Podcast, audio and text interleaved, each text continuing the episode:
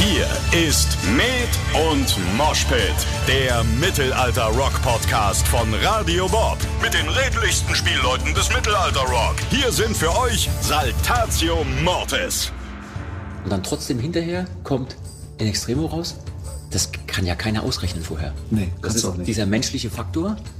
Ja, es sind auch wirklich total verschiedene Köpfe, Charakteren, komplett. Also eigentlich manchmal passt das gar nicht zusammen.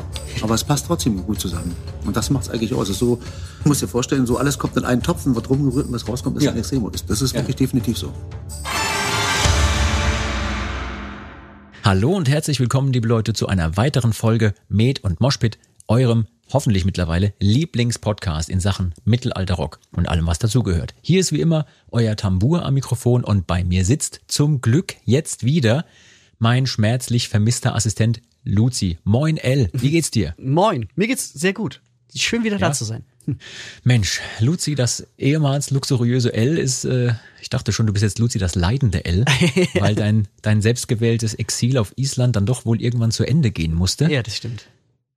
Wie war's? Also ich meine, hast du staunend vor den Nordlichtern gestanden und den Rückflug verpasst oder warum hast du nicht ja, ich habe ich hab mich einfach jetzt noch zwei Wochen unterm Stein versteckt und habe gesagt, nein, nein, Realität, geh, geh weg, ich bleib da. ja, bei den Trollen unter dem Stein ja. Aber auch die haben mich dann rausgeschmissen. Geil, geil. Was, was, Dudelsack? Raus! Aber ich muss üben. Ja, war ein Scherz, ich üb ja gar nicht. Ich dachte, äh, du wolltest wirklich nicht mehr zurückkommen. Ich meine, du hast so ein bisschen mir auch Fotos gezeigt, das kann ich verstehen, dass Ja. man das richtig geil findet dort. Ne? Ja, total. Und man versteht auch, warum die Leute damals auf die Idee gekommen sind, dass die Götter auf Regenbogenbrücken im Himmel durch die Welten reisen, wenn man mal diese Nordlichter in echt gesehen hat. Ne? Ja, ja, ja, total. Also da hat auf jeden Fall alles echt, echt Sinn gemacht. Ja. Was ich auch festgestellt habe, also die sind auch, die sind auch sehr stolz auf ihre Vorfahren und auf ihre Geschichte. Also da gibt's Ja? ja, nicht einfach nur Tee. Das, ist- das ist auf jeden Fall Viking-Tee.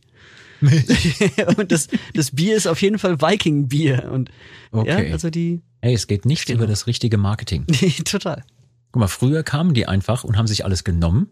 Heutzutage bringen sie dir was mit, zum Beispiel Tee, aber sagen, ja, das ist Wikinger-Tee. Apropos äh, in der Welt rumkommen, wie damals die Wikinger. Der Mann, den wir heute im äh, Podcast zu Gast haben, ist in seinem Leben wirklich viel rumgekommen und äh, du weißt es besser als manch anderer. Man muss ihn eigentlich ja auch niemandem mehr vorstellen, ja. Ähm, ich bin auch sehr froh, dass das geklappt hat, weil zunächst sah es überhaupt nicht so aus, als würde es klappen. Ja, wir hatten ja mehrere Termine schon anberaumt und dann ist kurzfristig sogar der eigentliche Termin nochmal flach gefallen aus verschiedenen Gründen. Und dann hat es tatsächlich geklappt. Und ich wollte ganz gern den Leuten noch ein bisschen mit auf den Weg geben, wie geil das ist, dass das so geklappt hat. Denn, ähm, ich meine, wir versuchen es trotzdem mal den Mann vorzustellen. Die Rede ist natürlich von Micha Rhein, dem Sänger von In Extremo. Ne? Der hat uns in der vergangenen Woche im Studio besucht, als wir gerade an ein paar Sachen gearbeitet haben. Ja, den Mann muss man eigentlich nicht vorstellen. Ne? Mit seiner Band In Extremo hat er ein eigenes Genre begründet und auch ansonsten kaum was ausgelassen im Leben. Und wir wollten mit ihm schon länger Podcast aufzeichnen, hat aus terminischen Gründen nicht geklappt. Und dann hast du ihn, glaube ich, angerufen und sagtest, Dave, wir sind dann und dann im Studio. Und dann meinte der, ja, ich komme vorbei. Ja, bin gerade im Land.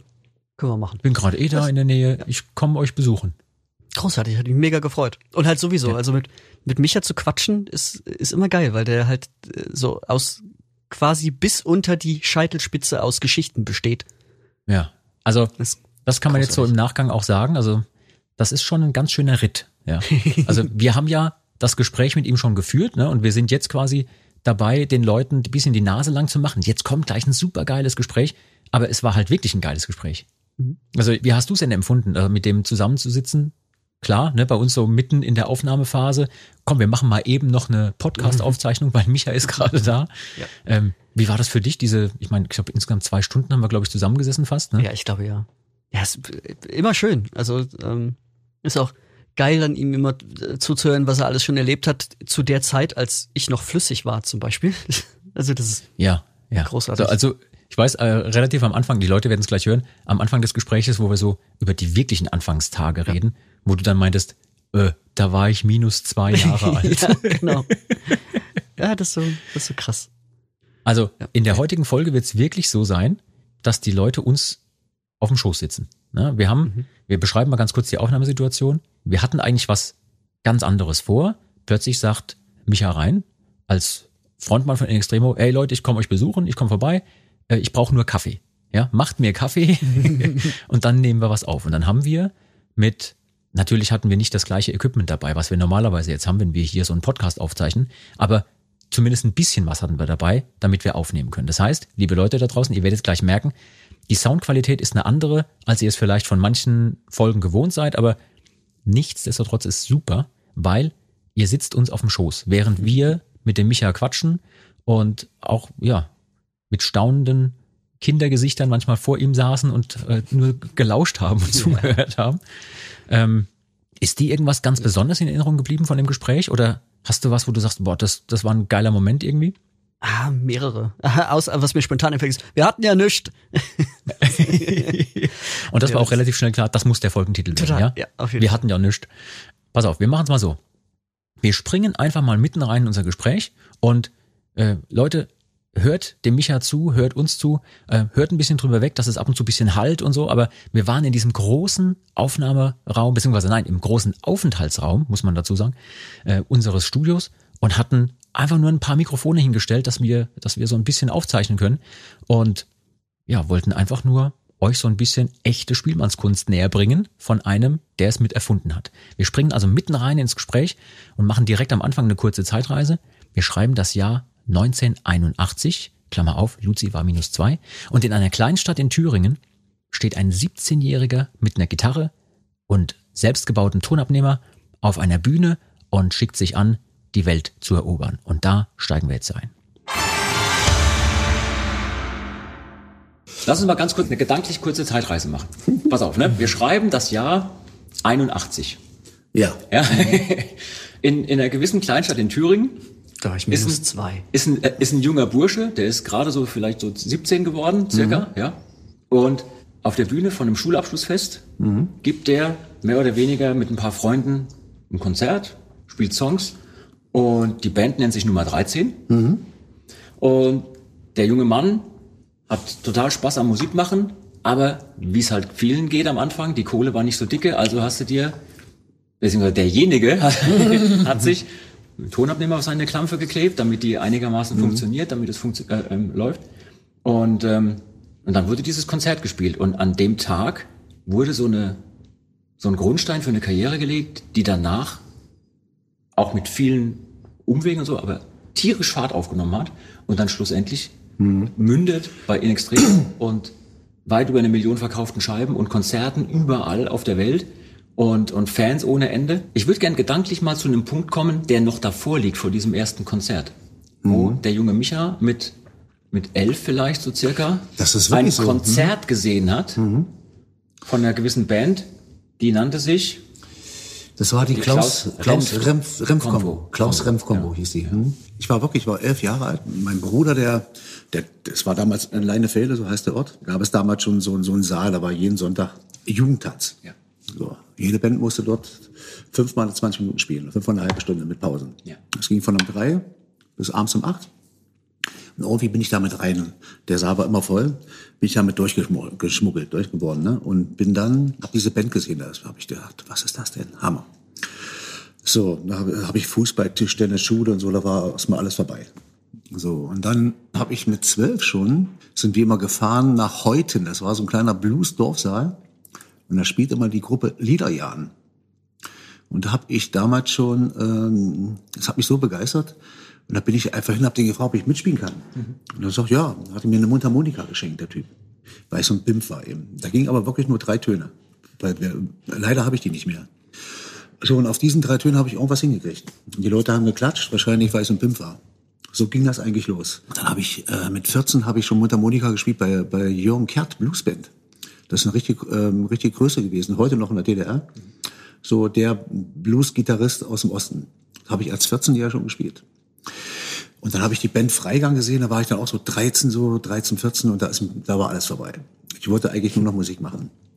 Und wir hatten uns dann auf die Schulfest auch schon vor, also ein paar Jahre später vorbereitet. Wir sind, in der ganzen Zeit bin ich hin und her getingelt. Die Eltern belogen und gesagt, ja, ich schlaf beim Kumpel, da sind wir zum Jugendtanz gefahren und so weiter. Mopeds geklaut, damit wir irgendwo beweglich sind. Aber viele abgegeben, muss ich dazu sagen. Und ja, so, das war so der Wertegang. Also immer gegen Strom und immer gegen, ähm, ja, irgendwie immer diesen Freiheitsdrang. Was hat dich damals fasziniert, dass du diese, sag mal, die ersten Erfahrungen gemacht hast mit diesen Bands, die du live gesehen hast? Also irgendwas hat da gezündet. Jetzt, ich sag, sag mal, dieser Freiheitsdrang, diese Revolution, die ist dann, äh, die ist sowieso, jeder Mensch wird mit einem Charakter geboren. Und das hat das beflügelt, würde ich sagen. Ja. Also mein Charakter hat das dann einfach so, zack, das ist es. Ja. ja. So. Ich finde es so krass, weil viele kennen dich ja als Sänger mittlerweile, ne? aber das, was du gerade äh, kurz erzählt hast, du bist ein guter Bluesharp-Spieler. Hm, danke. Ja, das, äh, ich habe mir da ein paar Sachen mal so angeguckt. Man kann ja da ein bisschen recherchieren jetzt. Und um dem Ganzen mal so ein bisschen noch vorzugreifen, du äh, machst jetzt auch wieder richtige Bluesmucke mit deinem Kollegen Kai Ja, bei Monoman. richtig. Mhm. Und wie kam es denn dazu? Das war auch so, Kai hat ein Buch geschrieben, Blues Sommer. Und irgendwann an nachts im Leiter, da fragt er mich, Mensch, Micha, ich habe hier, ich will eine Lesung machen. Ich sag, du, Kai und lesen, oh, ne, weil Kai ist auch so ein ruhiger Typ. Ich sag, ja, finde ich interessant. Er sagte, Mensch, ich will so die alte Band wieder zusammenstellen, so und die Musik wie von früher spielen. Der Brein macht mit und der Albrecht Schlagzeug sagt, wer ist Albrecht? Kenne ich gar nicht. Da ist ein Kumpel von mir. So, und dann haben, ja, dann haben wir angefangen mit Proben. Und dann habe ich den Albrecht erstmal kennengelernt. Und das war alleine aus dem Grund lohnt sich schon, weil es so ein feiner Mensch ist. Sonst hätte ich den nie kennengelernt. Ja, und dann sind wir losgetingelt und Kai hat Lesungen gemacht und wir haben zwischendurch immer so zwei, drei Songs gespielt. Und so ist das gekommen. Irgendwann haben wir gesagt, Mensch, das macht so einen Spaß, die Seele werden immer voller. Ja. So, und ja, und alles andere ist Geschichte. Und dann haben wir keine Lesungen mehr gemacht, sondern dann Monomann rein mus musikalisch, anderthalb, zwei Stunden am Abend. Ja. Und das machen wir heute noch ab und zu und das macht mehr Spaß denn je. Und wir spielen die alten Songs wirklich wie von früher. Auch ein paar eigene jetzt mit dabei, Wir wollen auch von einem meiner alten Band Noah noch was dazu nehmen. Und ja, mal sehen, wo die Reise hingeht. Gerade das Stichwort Noah ist natürlich super spannend, weil aus Noah und ich sag mal den Anfängen von In Extremo hat sich ja das heute, äh, der heutige In Extremo Sound entwickelt. Richtig, ne? Das muss man so Mhm. wissen. Also ähm, viele der Hörer wissen das wahrscheinlich, aber ähm, vielleicht kannst du da nochmal drüber kurz quatschen. Also ihr habt ja am, in der Anfangszeit ähm, noch das getrennt gehabt. Ihr habt so Mhm. eher Mittelalter für sich gemacht und dann gab es so eine Rockband. Noah war so eine richtige Schweinerockband. Und ich bin dann 1990, habe ich dann angefangen mit mittelalterlicher Musik auf den Märkten. Und ich sagte, das muss irgendwie verrockt werden. Ich hatte immer den Spleen, das muss irgendwie verrockt werden. Weil ähm, ich komme aus dem Rock. So, und dann habe ich mit, damals mit Pi und Marco haben wir mh, die erste Kassette aufgenommen. Und da habe ich gesagt, Mensch, da war damals Philipp auf Magnet, glaube ich, und Spielmannsfluch glaube ich jedenfalls. Und gesagt, Mensch, das muss man doch verrocken. Und da habe ich dann Kai angerufen und den alten Gitarristen von Noah. Ja, ich habe eine Idee. So, und dann haben wir das einfach aufgenommen. Dann haben wir ein Abschiedskonzert von Noah gemacht noch. Äh, und haben dann ähm, diese zwei Stücke, glaube ich, mit, also mit Dudesicken gespielt. Und äh, das war der alte Franz Club in, in Ostberlin. Und da ging es hinten so ein Backstage um eine Treppe runter. Und da standen die wirklich da und wollten Kassetten kaufen, die Leute. Ich sag, ich hab's euch doch gesagt. Kassetten, für alle, die das nicht mehr wissen, sind übrigens diese Dinger mit den Bändern, wo man auch immer einen Bleistift gebraucht hat. Aber ist wirklich so. Und so ist das gekommen. Und Noah gab's dann auch nicht mehr. Und das hatte mit, mit Inextremo gar nichts zu tun. Es waren nur äh, zwei Leute, die von bei Noah, eigentlich drei, der Schlagzeuger damals auch, mit äh, zu Inextremo sind. Und Inextremo hatte ich ja 95 schon gegründet. Das war eine rein puristische, mittelalterliche Band. Und selbst da haben wir auf diesen Mittelaltermärkten schon mit Sonnenbrillen gespielt und äh, oder We Rock You gespielt und sowas. Und ich habe das Lucy auch schon mal erzählt. Das werde ich auch nie vergessen, bei Kramer zum Kurzweil. Ja. Die wollten uns vom Markt schmeißen. Wir haben Video Wackeln gespielt mit Sonnenbrillen. Ja. Und, aber einer hat gesagt, guck mal, da stehen, da standen 500 Leute immer rum, um diese mittelalterliche Bühne. Die kannst du auch nicht mehr vergleichen mit heute, mit einer Mittelalterbühne. Heute hat jede mittelalterliche Bühne mindestens zwei Boxen und Verstärker. Das gab's damals alles nicht. ja. So, und ja, so ist das dann gekommen. Und, und Step by Step. Und wir haben, wir haben parallel gespielt. Ich kannte die ganzen mm, Rockläden aus dem Osten noch, weil ich damals auch die ganze, das ganze Booking gemacht habe von dieser Band. Und das ging damals noch per Telefon, äh, ähm, Telefonzellen. Ja. So richtig in der Telefonzelle. Hast du gestanden, hast das mit, mit einem Bleistift und mit einem Kalender gemacht. Und daraufhin haben wir praktisch die ganzen Mucken bekommen. Und dann habe ich dann, das war 97, habe ich äh, den von Heureka, diesen Heiko, den habe ich überredet, dass wir ein Rockkonzert machen. Und da waren wir damals definitiv die allerersten. Das war Ostersamstag in Leipzig auf dem Naschmarkt zum Ostermarkt. Haben wir abends ein Rockkonzert gemacht. Und das ging dann Wahnsinn. Das war, so, so ging das los. Und dann haben wir stellenweise noch ge gespielt, mittelalterlich pur, und haben dann auch die Rockkollegen mitgenommen. Den haben wir auch einen Drumscheit um, umgebunden, zum Beispiel Kai, der studierte Bassmusiker. Ne? der, der hat dann da gestanden mit einem Drumscheit. Dann haben wir, weiß ich noch, in Dänemark, so im Mittelaltermarkt gespielt. Und da kam so eine Frau, die stand so mit großen Augen vor der Bühne und hat immer geguckt und hat dann Kai angesprochen. Und Kai, wir hatten schon richtig einen Intus, so Ja. mittags um zwei. Ne? Und hat dann Kai irgendwie gefragt, was ist das für ein schönes Instrument? Was ist das eigentlich? Ne? Und hat Kai dann so im Suff gesagt, das ist so ein Running Gag heute noch. Das ist das beschissenste Instrument, was es auf der Welt gibt. Und es hat's weggeschmissen, ist weg abgehauen. Da sind Bassisten aber irgendwie alle gleich. Ja, ne? ja. Aber wir haben, wollte damit sagen, wir haben damals wirklich das Geld, was wir auf den Mittelaltermärkten verdient haben, haben wir in die Rockbank äh, getan. Und es war von Anfang an einer für alle, alle für einen. So war es von Anfang an bis heute. Ja. Wir haben es natürlich schon viel vorgegriffen, aber äh, das ist super spannend, weil gerade mit dem Kai verbindet dich natürlich eigentlich von Anfang an eine Beziehung. Ja? Kai, Oh ja. Kai hat bei Freigang gespielt und das war ja, hast du ja gesagt, eine Band, die dich einfach auch sehr beeindruckt hat, die du super äh, gefunden hast. Und du bist auf die Konzerte von denen gepilgert. Und ich möchte dir kurz ein, ähm, ein Zitat, sinngemäßes Zitat vom Kai. Ich weiß genau, was kommt, mal aber sagen. der, der meinte, naja, und der Micha, der hatte mich dann immer wieder angefragt und nochmal gefragt und nochmal gefragt, Mhm. kann ich nicht mal mit meiner Band, damals noch Nummer 13 wahrscheinlich, Mhm. ne, Ja, kann ich nicht 13. mal im Vorband spiel, äh, als Vorband spielen von hier Freigang. Und irgendwann habe ich es dann erlaubt, sozusagen, hatte, hatte Kai Mhm. gesagt. Und dann habt ihr mit Nummer 13 vor Freigang gespielt und habt eineinhalb Stunden lang exakt die gleichen Songs gespielt und exakt das gleiche Programm Richtig. was, was Freigang danach eigentlich als Hauptband spielen sollte. Er habt die quasi, Ja, die waren aber besser. die, mag sein. Ja? Und er sagte nur dann, äh, ja, ich war natürlich stinksauer, aber ihr habt trotzdem nachweislich danach eine gemeinsame Karriere auf die Beine gestellt von mehreren Jahr, Jahrzehnten. Wie kam das dazu, dass du gerade mit dem Kai so, ich sag mal, hängen geblieben bist, auf die gute Art? Das kann ich dir gar nicht mehr sagen. Das, ist, das hat sich so ergeben. Wir haben uns von Anfang an verstanden. So, und so ist es heute noch. Ne? Und wie das jetzt genau war, in welchem Zeitpunkt oder in welcher Situation, kann ich gar nicht mehr sagen. Das ist einfach zu lange her. Es ist wahrscheinlich auch immer so eine menschliche Komponente, Ja. die gemeinsame äh, Freude am Musik machen, der Spaß, der da einfach drin steckt. Logisch. Und es zeigt auch, dass er in zwei Bands miteinander spielt, ne? In Extremo und Monoman. Also irgendwas muss ja da funktionieren. Ja, Kai hat auch stellenweise bei uns damals auch bei Noah immer noch ausgeholfen, wenn er Passer nicht kannte, konnte. Und er braucht noch gar nicht zu proben, weil die Stücke kannte er. Wie, wie war das denn? Jetzt ist der Groschen gefallen. Ne? Aber wir haben dann auch viele eigene Sachen gemacht, so im Laufe der Jahre, logischerweise. Du hast ja auch in der, äh, ich meine, du bist im Osten aufgewachsen, du hast in der DDR-Zeit auch erlebt, dass eine äh, Regierung, eine Behörde einfach sagt, so, und die Band ist jetzt verboten. Und nicht nur das, sondern ihr wurdet auch teilweise von der Bühne weg verhaftet. Ja. Kannst du uns mal gedanklich kurz mit auf, auf so eine Reise nehmen, genau in, in die Zeit? Wie, wie ging es dir persönlich damals damit? Ich meine, ihr habt nicht lange gezögert und dann kurz darauf, teilweise unter der gleichen Besetzung, aber einem neuen Namen weitergemacht. Ähm, Ja, ist eigentlich- Weil wir können uns das nicht vorstellen. Ja, wir, wir haben jetzt gerade Situationen aufgrund der Corona-Zeit, wo es schwierig ist und so, wo wir nicht auftreten können, aber wir werden jetzt nicht von der Bühne weg verhaftet und eingebuchtet. Nee, das Wie war, war das damals? Das war, da- das war sowieso. Wir haben, du hast, warst natürlich immer im Fokus der, der Regierung oder der ganzen Bonzen-Musik. Ne? Es wurde geduldet. Du musstest eine Einstufung machen.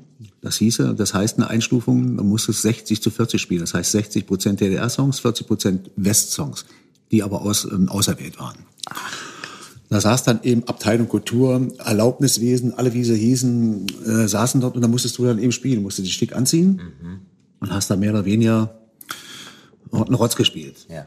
So, damit du deine Pappe bekommst. Ne? Aber die konnten sie ja jederzeit wieder wegnehmen. Seitdem warst du auch unter Beobachtung. So, wir haben gespielt, wir haben die ganze Republik rauf und runter gespielt. Ne? Und ja, und dann ging es natürlich da, die ganzen Fans, die da kamen, die haben in Bushaltestellen gepennt, am Bahnhöfen, auf dem Saal. Der Band war es immer gestattet, so, die konnte auf der Bühne schlafen. Das ist ja, und Ja, die, das ist ja die, super freundlich. und die Fans haben unten im Saal geschlafen, das ist kein Gag. Also Catering Gab's nicht. So eins nach dem anderen. Da war es dann natürlich auch bekannt, wenn wir, wenn wir in Eisenach gespielt haben, da kamen aus Cottbus, Dresden irgendwie ein Haufen Leute oder umgekehrt genauso. So, und dann wurde es natürlich, wurde es auch kontrolliert, es waren immer irgendwelche Spitze mit im Saal, dann ging es wegen Texten. Und bei uns war es der Fall, wir hatten damals das Bertolt Brecht-Lied vertont. Reih dich ein in die Arbeitereinheitsfront, weil du auch ein Arbeiter bist. Und wir haben gesungen, reih dich ein in die Arbeiter, äh, in die Arbeitereinheitsfront, weil du auch ein Arschloch bist oder so ähnlich. So, und ich werde das nicht vergessen, da waren wir damals in Neuen, Neukirchen bei Eisenach auf dem Saal und wir spielen, da haben wir von Fehlfarbenstücke gespielt, Paul ist tot und sowas. Und die, die Massen sind ausgerastet und dann war so ein Vorhang, also so ein Backstage gab's da gar nicht. Da war so ein Vorhang, da winkte mal einer. Ich sag, was will der denn? Und dann bin ich hingegangen, zack, hatte ich die Schelle drum und dann hinter Vorhang weg. Nee. Ja, ja solche Dinge, da hast du dann eben auch ein paar, paar Tage in Eisenach da in U-Haft gesessen und dann, mit, dann gab es natürlich die Spielverbote. Jeder wurde befragt von der Band. Okay, aber dann haben wir es so gemacht. In der Zeit, wenn wir Spielverbot hatten, haben wir uns einfach mit derselben Besetzung einen anderen Namen einfallen lassen. Da hieß die Band dann damals nach, nach Noah hieß dann Einschlag. So, bis die ganzen Behörden dahinter kamen, dass du, ähm, also es gab keine, es gab nur Telegramme im Osten. So, bis jeder Veranstalter das wusste, das verboten war. War aber der andere Name schon wieder da. Und dem war das letztendlich egal. Hauptsache die Bude war voll. Konnten ihr Bier und ihre Bockwurst verkaufen, ne? Mhm. So, haben wir dann einfach weitergespielt. Das hat dann ein Dreivierteljahr, ein Jahr gedauert, bis wir dann erfahren haben, dass, dass dieselben Typen sind. Dann hast du wieder ein Verbot bekommen. Mhm. Und das letzte Verbot war dann bei mir auf Lebenszeit. Nicht nur begrenzt, sondern auf Lebenszeit. Und trotzdem haben wir immer irgendwie weitergespielt. Und da, ich bin ja nicht der Einzige, da gab es tausende Bands oder hunderte von Leuten, denen das genauso passiert ist, ja. ja. Kann man sich bei uns heute in der Form ja gar nicht mehr vorstellen. Nee, auch die Gitarrenverstärker. Wir haben über Radios gespielt. Da haben wir den Stecker umgelötet. Also, weißt du, diese alten Werkstattradios, ne? Diese Holzdinger. Und die klingen richtig gut. Ja, hast du so ein, hast du die Stecker umgelötet, dass du keinen Empfang mehr hast, irgendwie, dass ein äh, Sender einstrahlt. Und dann haben wir darüber gespielt. Und das hat funktioniert. Das ging einfach. Wir hatten ja, wir hatten ja nichts. Wir hatten ja nichts. Aber wir hatten ja nichts. Ich meine, irgendwann war, war für dich klar, du willst, du willst das machen, du willst das auch, du willst das beruflich machen, du willst dein Leben so bestreiten. Hm. Ich weiß nicht, inwiefern du da schon drüber nachgedacht hast. An Beruf hat überhaupt ein, keiner gedacht. Dass das ein Beruf ist. Genau, darauf wollte ich raus. Sondern mhm. ich glaube, das ging eher darum, das fühlt sich geil an, das will ich machen, das ist Freiheit. Ja, ganz genau. Es ging auch wirklich nur darum. Revolution, Freiheit und einfach ähm, einen Stinkefinger zeigen. Ja.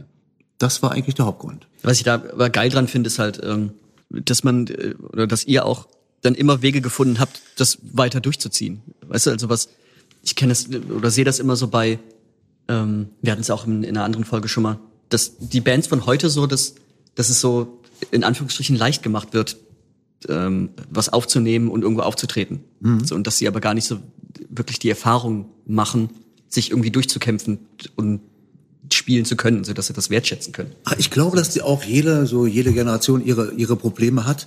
Äh, bei uns war es natürlich extrem und äh, ich meine, jede jede Generation hat wirklich ihre Probleme und macht das Beste daraus. Ne? Ich meine, wir haben natürlich einen ganz anderen Background ich meine aber so, so junge Bands, die setzen sich auch im Proberaum und finanzieren den Proberaum, der nicht mehr heute mehr 20 Mark kostet, der mittlerweile ja. 5 oder 800 ähm, Euro kostet. Die finanzieren sich mit, mit mehreren Leuten, damit sie irgendwie Musik machen können. Ja. Das sollte man auch nicht vergessen. Ne? Ja, das finde ich auch, finde ich auch total ja. klasse. Ich meine, gut, wenn einer die Kohle hat, der geht dann irgendwie los und kauft sich einen Marshall-Verstärker mit drei Boxen. Das ist überhaupt kein Problem. Ja. Wir haben da, ich habe für meinen ersten Verstärker habe ich Altstoffe gesammelt. In der DDR konntest du Altstoffe sammeln. Da gab es für ein Kilo Altpapier gab's ähm, zehn Pfennig. Ist kein Gag. Und das haben wir so lange Gläser und, und Flaschen, alles. Wir haben alles gesammelt und, und zwischen das Altpapier haben wir noch irgendwelche Schieferplatten gesteckt, damit es ein bisschen schwerer war. Weil es abgewogen wurde. Dann. Ja, klar. Oder, oder wir haben, ähm, oder im Sommer, da gab's immer ähm, wenn du Obst und Gemüse abgibst, da gab es so, so, ein, so eine Institution, wir haben immer Obst und Gammel gesagt. Das war ähm, ein Obstladen, da konntest du, so ein zentraler Platz, da konntest du gepflückte Kirschen, Pflaumen, alles hingeben.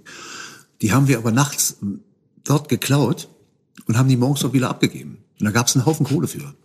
Und so haben wir uns die ersten Verstärker ähm, ähm, besorgt, ja.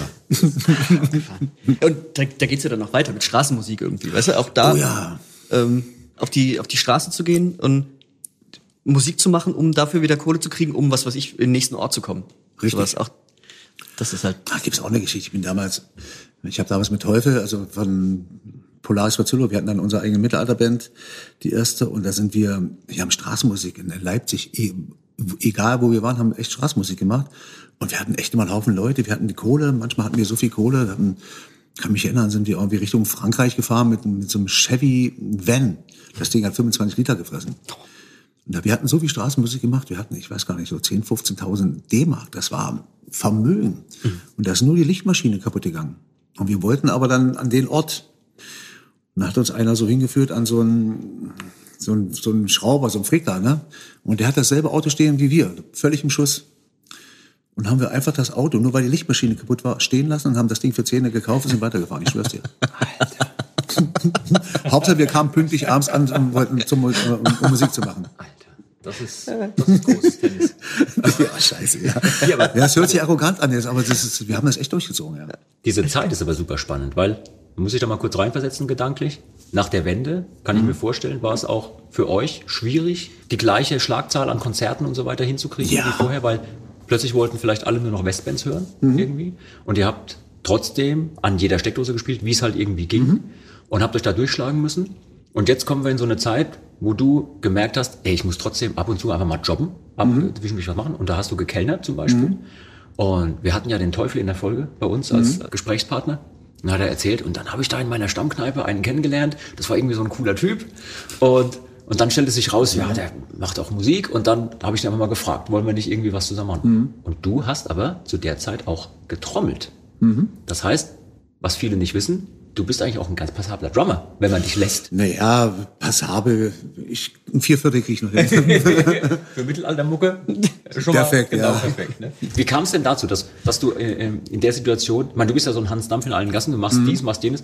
Wie kam es denn dazu? Hast du äh, schon Vorkenntnis gehabt beim Trommeln oder hast du es einfach ja, so Learning hab, by Doing? Ich habe früher auch so in, in, in so Tanzbands man muss es in drei Viertel spielen. Es gibt kein Bier auf Hawaii und der mhm. schönste Baum ist der Vogelbeerbaum. Ich meine, das ganze dumm, tak, tak, dumm, tak. Das hast du fünfmal gespielt und dann konntest du auch einen Stock weglassen, hast das Bier in der Hand genommen. Dumm, tak, tak, weißt du? Und ich habe jedenfalls im Blabla gearbeitet. Das war so eine richtige ähm, verruchte Kneipe. Meine Schicht war von nachts um eins bis morgens um neun. Praktisch, das war die erste Kneipe, die im Ostberlin offen hatte, für 23 Stunden. Und ich, ja, und da kamen immer die ganzen Mittelaltertypen rein. Damals auch Inste Buckelbild, die ganzen Leute, die kannte ja. ich alle. Und ich wollte Musik machen, stand da hinter der Theke. Ja, ich habe so abgekotzt, oh, wie die kamen von irgendwelchen Touren und so. Und dann fragte mich einer, Brandan war das damals, und sagt, Mensch, kannst du trommeln? So, ja, um vier Viertel krieg ich noch hin. Ich habe morgen Mittelaltermarkt in, in Rostock. Ja, gesagt, getan, am anderen Morgen holt er mich da wirklich um 11 Uhr ab. Zu Hause, ich dachte, er spinnt.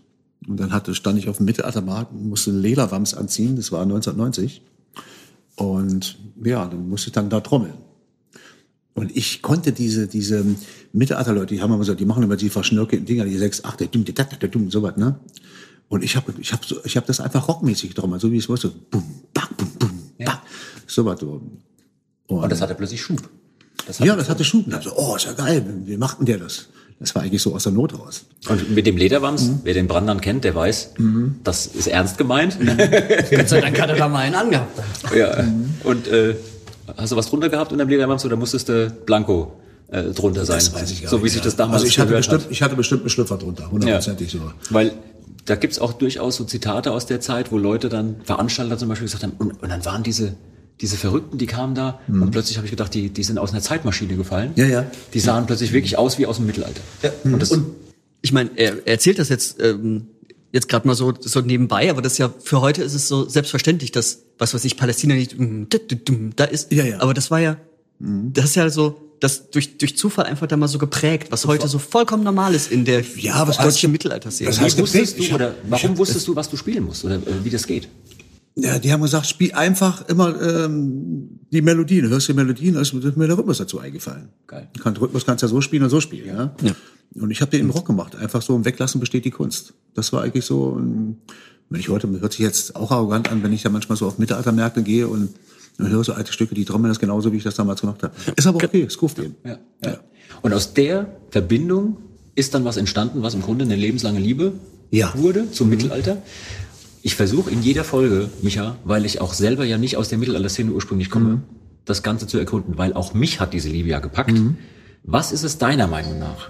Ähm, Balim. Balim, Balim. Nächster Thema. Äh, was ist es deiner Meinung nach? Weil man merkt, wenn man mit dieser Mittelaltermucke zu tun hat, irgendwas berührt das an einem selber. Ist es diese, diese Bordunartige Schwingung? Ist es, sind es die Grooves? Ist es der Rhythmus? Weil, Ich- was ist es, was dich gepackt hat? Also ich glaube, das ist das drum und dran. Also ich damals 89 das erste Mal auf dem Mittelaltermarkt war, hat mich das schon begeistert. Das war im Lustgarten in, in, in Berlin. Und habe ich das gehört, dachte, wow, das hat, das hat mich in den Bann gezogen. Ne? Äh, das, das, das gehört alles dazu. Das ganze Flair drumherum, dieses Freiheitsgefühl, diesen Stinkefinger zeigen, was ich eben schon mal erwähnt hatte, das. Und dann die Musik dazu, die irgendwie, die man nicht kannte, aber die trotzdem, wow, das hat irgendwie von orientalischen bis Rockklängen so mm, übersetzt. Das hat einen begeistert. Entweder du magst es oder du magst es nicht. So und das ist so. mm, Bei mir hat's funktioniert. Und mich hat's äh, erbissen. Ja. Und aus, aus der Verbindung ist ja dann auch ne, mit Polaris Fuzilo, was total Spannendes entstanden. Ja. Kannst du darüber kurz äh, äh, quatschen, was das für ein Ding war? Ja, Polaris Fazillo, das war, das war Teufel, Bo und ich. Und ich hatte damals, ich hatte es schon mal erwähnt, das war auch davor noch, da habe ich dann auch die ganzen Kontakte gehabt zu den Ostsälen. Und da sind, habe ich die alle angerufen, die ganzen Veranstalter und gesagt, ich habe hier eine Mittelalterband. Die haben gesagt, was, was ist das denn? Ja, Trommel, Dudelsack und äh, Nickel Harper und Puppenspiele und so. Ich dachte, was ist denn das für eine Scheiße? In so Rockläden. Komm, gib mir eine Chance. Und die, weil die mich gut kannten, haben das Ding gemacht und haben hier eine richtige Tour gespielt. Mit, ähm, mit Mittelalterprogramm, mit, mit Feuerspucken, Glasscherben laufen, Schwertkiste, äh, ja, alles, was man so gaukelt, ne? Und haben eben wirklich zu, äh, zu dritt gespielt und unser Freund Bo, der ist damals, wollte noch irgendwas holen in der, an der Küste oben, und hat sich unterwegs, hat einen Unfall gehabt und ist äh, tödlich verunglückt. Da stand ich mit Teufel dort allein. So, und dann bin ich dann, ja, also haben wir Teufel und ich das alleine durchgezogen und hatten dann ähm, uns auch so einen Namen gemacht, dass wir auf den ganzen Mittelaltermärkten komplett präsent waren. Als Duo. Und wir haben wirklich alles gemacht. Wir haben, wir waren eigentlich so, man hat uns immer erwähnt, so die Punks des Mittelalters. Wir waren, also wir waren nicht allzu gut, aber wir waren ehrlich. weißt du? Und, aber es ist Spaß. Und wir haben das wirklich durch, ähm, das hatte alles Hand und Fuß mit, mit Feuerspucken, Klarscherben, alles, was man sich vorstellen kann. Und die haben uns natürlich gebucht, weil das, haben- was wir zu zweit gemacht haben, das haben andere mit fünf, sechs Leuten gemacht. Ja, und so ging das, haben wir dann fünf Jahre als Du zusammengespielt. Ich glaube, ich, es gibt keinen Mittelaltermarkt, wo wir nicht gespielt haben. Von der Kaufhauseröffnung bis sonst wohin. Und ja, dann irgendwann, ich weiß nicht, was, Weißenfels oder Leipzig auf dem Markt, kam Teufel da mal zu mir und sagt, du, ähm, ich, ich gebe Polaris Fazillo auf, ich steige jetzt bei Corvus Chorus ein. Ich sage, wie bitte? Da, hab ich, da war ich so fertig, da habe ich mich so besoffen. Und das war auch eine Zeit, ich hatte eigentlich nicht viel. Ich hatte dann, ich hatte dann ein kaputtes Auto, so einen alten 123er Daimler, meine Kiepe mit meinen Instrumenten, Mietschulden und alles. Das kam alles auf einmal. Und wir hatten aber noch einen Termin, äh, und zwar drei Wochen auf der Zeil in Frankfurt am Main Weihnachtsmarkt. Da haben wir übrigens neun Wochen hintereinander gespielt. Ne? Neun Wochen, also äh, jedes Jahr. Und den Termin hat man nochmal und er hat mich gefragt, Mensch, machst du mit? Wenn ich rufe ich einen anderen Trommler an. So, ich brauchte natürlich auch die Kohle, dann haben wir das natürlich gemacht. Die letzten drei Wochen waren natürlich nicht so rosig. Ne? Wir sind uns aus dem Weg gegangen, haben nur gespielt, das war natürlich... Aber daraus ist In Extremo entstanden. So, ich habe dann damals die Conny Fuchs gefragt, Mensch, ähm, ich mache eine Mitarbeiterband auf, machst du mit? Ja, ich habe noch keinen Namen. Und dann war ich bei ihr zu Hause. Da war noch so eine, so eine Oboenspielerin, wirklich von der Hochschule. Und die hat mich gesehen, ich habe da ein paar Kommandos gegeben, die war am nächsten Morgen nicht mehr da. Sag, na, sag, Conny, sag ich, Conny, wo ist die denn? Sagt sie, naja, die, äh, ja, die kommt, glaube ich, mit dir nicht so klar. Ich sag, scheiße.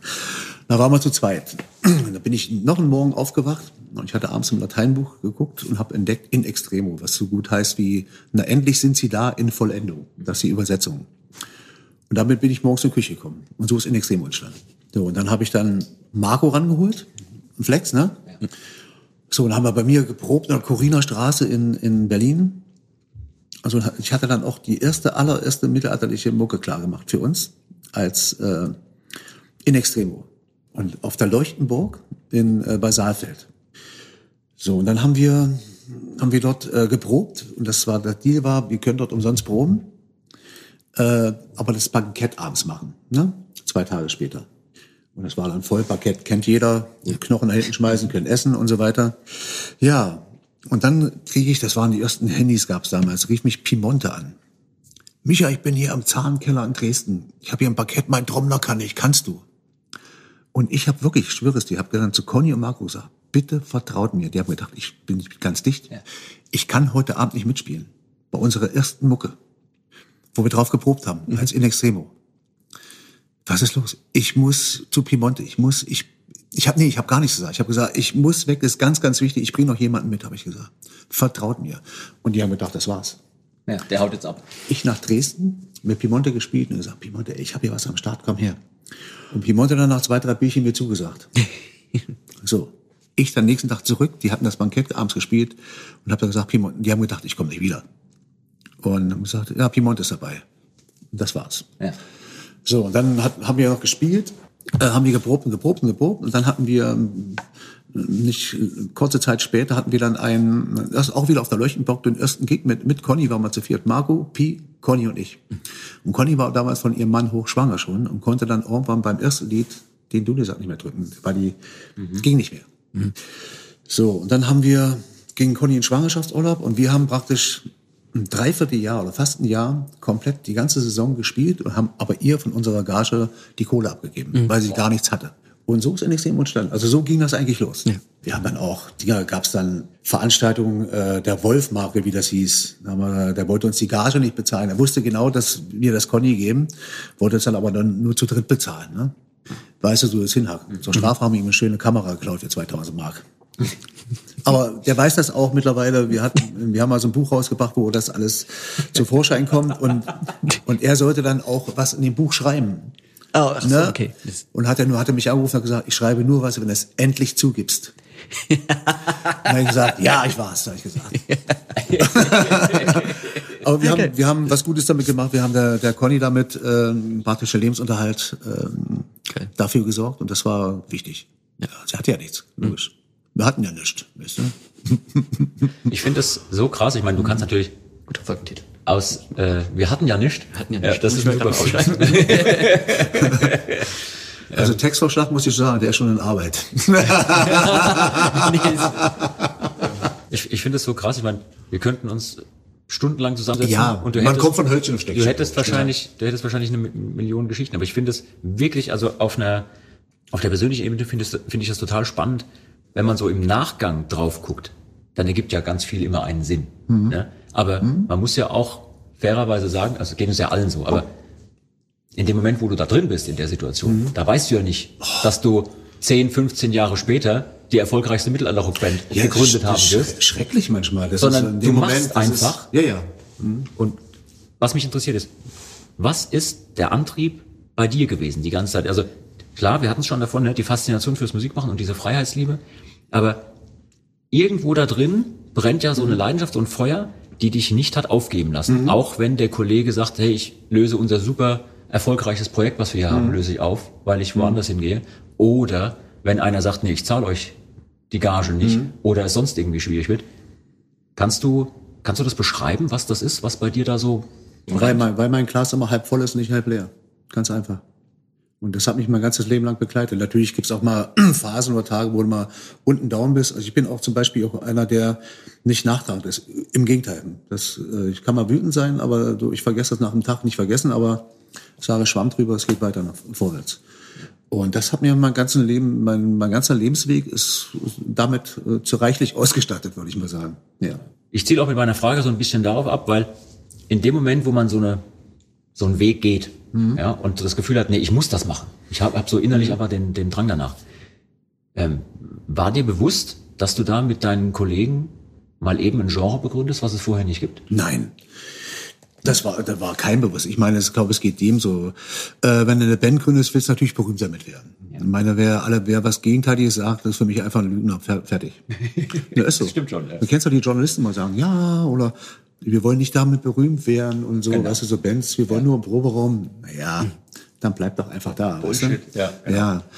Und, aber damit hat natürlich keiner gerechnet. Ich kann mich erinnern, die erste Platte, die damals rauskam, Weg die Toten, die hat sich, glaube ich, in ein paar Monaten irgendwie um die vier oder 500.000 Mal verkauft. Und dann kamen noch diese verehrten Angespielen, die auch noch dazu Wahnsinn. Und wir hatten aber einen scheiß Deal. Wir haben dort, damals kann man ja heute sagen, jeder 800 Ost- äh, D-Mark Vorschuss bekommen. Überleg dir das mal. Die haben, die haben dann richtig Reibach gemacht und haben sich einige im Spreewald ein Haus gebaut. Haken hinter, weißt du, so, ähm, ja, das war unser Lehrgeld. Ich glaube, jeder hat sein Lehrgeld bezahlt, so jede Band. Das sollte, jeder sollte auch sein Lehrgeld bezahlen. Aber dieser Drang dahin, nicht aufzugeben, das ist wirklich, vielleicht wirklich dieser Freiheitsdrang, diese, dieses Andersdenken, dieses Anderssein. So würde ich das für mich persönlich bezeichnen. Dass du immer irgendwie Haken hinter, es geht vorwärts. Halb voll das Glas, nicht halb leer. Jammer gibt's genug. Ich meine, guck mal, was heute los ist in der Zeit. Glas ist alles scheiße. Ne? Ist für jeden scheiße. Ob du nun groß, berühmt oder klein oder, oder gar nichts bist. Ne? Das ist, und was viele nicht begreifen, das ist auch so, was mich das gelehrt hat, sage ich ganz offen und ehrlich, was mich gelehrt hat, äh, jetzt auch mit euch hier am Tisch zu sitzen. Ich habe begriffen an diesen zwei Jahren, dass man, mh, sag mal, alle im eigenen Boot sitzt. Ja. Das ist mir echt bewusst geworden. Ja. Punkt. Habt ihr euch bei In Extremo in dieser schwierigen Zeit auch so, ich sag mal, miteinander nochmal kurz geschlossen, konsolidiert, weil, äh, konkretes Beispiel, wir haben das gemacht. Ne? Also wir haben, wir wussten, wir kriegen das irgendwie gestemmt und es war auch eigentlich keine Frage, ob wir das hinkriegen, aber trotzdem hatte jeder auch so ein bisschen einen Zweifel im Hinterkopf. Ne? Also jeder überlegt so, verdammte Scheiße, geht jetzt in dieser schwierigen Zeit mein Lebenstraum den Bach runter, muss ich was anderes machen, muss ich mir einen normalen Job suchen, wie kann ich überleben? Und wir haben uns dann irgendwann getroffen in einer, in einer Band, in einem Bandmeeting und haben uns quasi in die Hand versprochen, wir wollen das machen. Wie, Egal wie schwer das jetzt wird und wir stehen das zusammen durch. Und, und ich habe zum Beispiel für mich dann aber auch gesagt, meinen Kollegen, ich habe gesagt, wenn es nach mir geht, mache ich das, bis ich tot umfalle. Ja. So. Äh, habt ihr richtig gemacht. Einfach aus dem, ich meine, wir haben nicht darüber gesprochen, das, äh, das lag gar nicht auf der Hand. Das war, es ist eine Selbstverständlichkeit für uns. Ich meine, klar, wenn jetzt einer sagt, okay, ich kann nicht mehr, ich habe hier fünf Kinder und was, man muss ernähren, okay, dann ist es so, ne? Aber so der Kern, okay, wir sind dabei und ähm, ich meine, das, was wir uns alles aufgebaut haben in den letzten sieben oder 28 Jahren, das darf man so nicht von so einer Scheißpandemie in, ähm, wegnehmen. Na, super. Ja, ist so. Das hast du, hast du schön Und wenn gesagt. man sowas sagen darf, ich meine, so Politik hin, Politik her, ich meine, weißt du, und diesen ganzen Spacken, die sich nicht impfen lassen, die denken, dass wir, dass wir alle tot sind nächstes Jahr und so, ne? Ähm, den haben wir das zu verdanken, dass es uns und die ganze Kultur, Gastrowesen und was weiß ich, denen haben wir das alles zu verdanken, diesen ganzen Spinnern. Ganz ehrlich, meine ich echt ernst. Dass, dass, dass so die Kultur in so einer Situation ist, hat man genau solchen Idioten zu verdanken. Und das prangere ich an. So. Wie schaffe ich jetzt die Kurve zum nächsten Punkt? Ich weiß wie. hast gerade schön gesagt. Ne, nach 27, 28 Jahren mit der Band. Du hast 40-jähriges Bühnenjubiläum. Oh ja.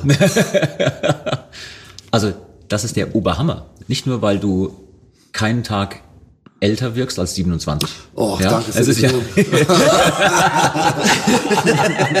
Ja, manchmal. diese, diese 40 Jahre Bühnenjubiläum, die waren ja so krass vielfältig, wie es nur sein kann. Ne? Von den ersten Kombos noch beim, beim Schulfest oder, das habe ich noch gar nicht angesprochen, äh, der zweite reguläre Auftritt im Ferienlager. Oh, Ja. Also, da das ist wieder eine separate Geschichte. Eine da, da, separate da braucht Geschichte, man da aber eine Stunde man- länger ja, genau. Aber ähm, über, über das und die ersten Gehversuche mit Bands und ne, wo du, wie gesagt, dem, dem lieben Kai sein Programm geklaut hast und so, aber und dann mal eben ein Genre begründet und dann jetzt mit, mit Monoman auch äh, im, im Bluesrock-Bereich unterwegs. Klar, ihr habt das vorhin erzählt, ne, mit der Lesung und da Songs drum spielen. Ähm, aber ihr habt dann doch so ein bisschen auch Spaß dran gehabt und äh, Narren dran gefressen und Ja, wollt gerne das auch weitermachen. Und das, das finde ich total cool. Du Das meinst war- jetzt mit Monemann? Genau, Ja, mit okay. Monoman, weil dass du nach 40 Jahren Bühnenjubiläum, Mhm. wo manche sagen, ah, jetzt wär's mal gut, ne, jetzt, jetzt kann ich mal aufhören, aber die verstehen nicht, wie man als Musiker tickt, dass man eben das in sich trägt und Mhm. das machen will. Wie kam es dazu, dass ihr gesagt habt, jetzt unabhängig von der Lesung, Mhm. äh, das ist so ein geiles Ding, das wollen wir weitermachen? Ja, weil die Chemie eigentlich stimmt. So, das ist so back to the roots, so da, wo man eigentlich herkommt. Das ist so wie Fahrradfahren. Du, wir haben, wir haben geprobt. Ich habe die Texte gar nicht. Ich habe manchmal Schwierigkeiten bei den Extremo, weil wir zu viel Texte haben mittlerweile. Muss ich manchmal überlegen. Die kamen, da haben wir irgendwie so Mörder heißt der eine Song oder zwei Bier, zwei Korn. Die hätte ich nicht lernen brauchen. Die waren sofort bei der ersten Probe da. Das gibt's doch gar nicht. Aber die Chemie stimmt einfach, das macht Spaß, das ist so die Anfänge, back to the roots. Und dann, wenn, wenn wir damals die ersten Shows gespielt haben, da sehen einige Leute, da kommen natürlich auch einige Extremo-Fans und so. Und Ähm, und dann sehen die, sehen die uns da Kai und mich wie Boxen schleppen und nach der, nach der Show lädst du deinen Kram von der Bühne alleine wieder runter, machst vor den Leuten Soundchecken so. Da denken die auch mal so, das glaube ich jetzt nicht. Oder Veranstalter kommen, was, habt ihr keinen mit, der euch das dreht? So, nee, so wie früher. Das ist, ja, das macht Spaß und ähm, in Extremo geht immer vor, keine Frage. Ne? Aber das sind so Projekte, die Spaß machen, so und, und so soll es auch bleiben. Ich finde so geil, da, genau das, was du gerade beschreibst, dass man dann wieder zurückgeht eigentlich Mhm. dahin, wo man herkommt. Und diese Faszination des Musikmachens alles andere überwiegt. Mhm. Also es geht uns ja auch so, ne? wenn, wenn wir irgendwelche Dinge machen, da ist auch scheißegal, ob man jetzt eine Box selber schleppen muss Mhm. oder nicht. Und manchmal sind ja die kleinen Club-Gigs, die man mal eben an einem Day Off noch dazwischen schiebt, irgendwo in einem Land, wo man vorher noch nicht war. Absolut, Äh, ja. das sind manchmal die besten Dinger, Ja, wenn es ja. nach zwei oder drei Songs von der Decke regnet, Ja. weil der, weil der Club irgendwie schwitzt sozusagen. Die- Die geilsten Situationen, wenn du äh, dann kommst, ähm, ich meine, das wird euch bestimmt genauso gehen. Irgendwie hier äh, ein kleiner Club mit 50 Leuten, keiner kennt uns. Die krallen wir uns. weißt du, so. Ja, ja. Das, das war dann die Bands immer so, die äh, das Messer zwischen Zähnen haben und Ja. so, die, die werden wir jetzt überzeugen. Ja, und das ist, das ist auch, ich meine, es ist so, wenn jetzt ein Rennfahrer, wenn der mit 30 aufhört und sagt, und dann sagt er, ähm, ich steige nie wieder in ein Auto, das ist ja Quatsch, er fährt er weiter in ein Auto. Ne, und wenn du einmal so das Blut geleckt hast von diesem Freiheitsdrang Musik, was bei mir der Ursprung war, das lässt du nie wieder los. Ich werde, äh, egal was ist, ich bin auch nicht so ein Zukunftsplaner. Ähm, aber ich werde immer irgendwas mit Musik zu tun haben. Also da, was anderes kann ich mir auch gar nicht vorstellen. Micha, wenn, wenn du jetzt mal so auf deine Karriere zurückblickst, wann war für dich klar, dass du gerne Frontmann sein möchtest? Weil du bist ja musikalisch breit aufgestellt. Du kannst ja verschi- viele verschiedene Sachen anbieten und hast da auch schon viel probiert. Aber irgendwo war für dich klar, nee, ich, ich kann das. Ich will da vorne an die, ich will mir die Leute. Das war eigentlich ziemlich früh klar. Klar, da von den Bluesbands, wo ich gespielt habe, habe ich Harp gespielt, habe ich aber auch schon immer schon Background ge gesungen. Und ich weiß damals schon so als Stift, also so gerade so aus dem Stimmbruch raus, da kamen wirklich schon immer Leute zu mir und haben gesagt, Mensch, warum machst denn du das nicht? So, es, es gibt, ich meine, ob ich eine beste Stimme habe oder nicht, das spielt keine, da sei dahingestellt. Aber es gibt natürlich, es ist sehr wichtig, dass, eine- dass eine Band einen Wiedererkennungswert hat, zum Beispiel der Sänger, dass du hörst, aha, das ist der, das ist der, das ist Ja. der. Oder musikalisch. Mark Knopfler zum Beispiel, du hörst sofort Ja. das Dire Straight, wenn der, wenn der die Gitarre nur anspielt, ne? Nur als Beispiel. Habe ich Mark Knopfler gesagt? Ja, Dire Straight, die Studentenmucke.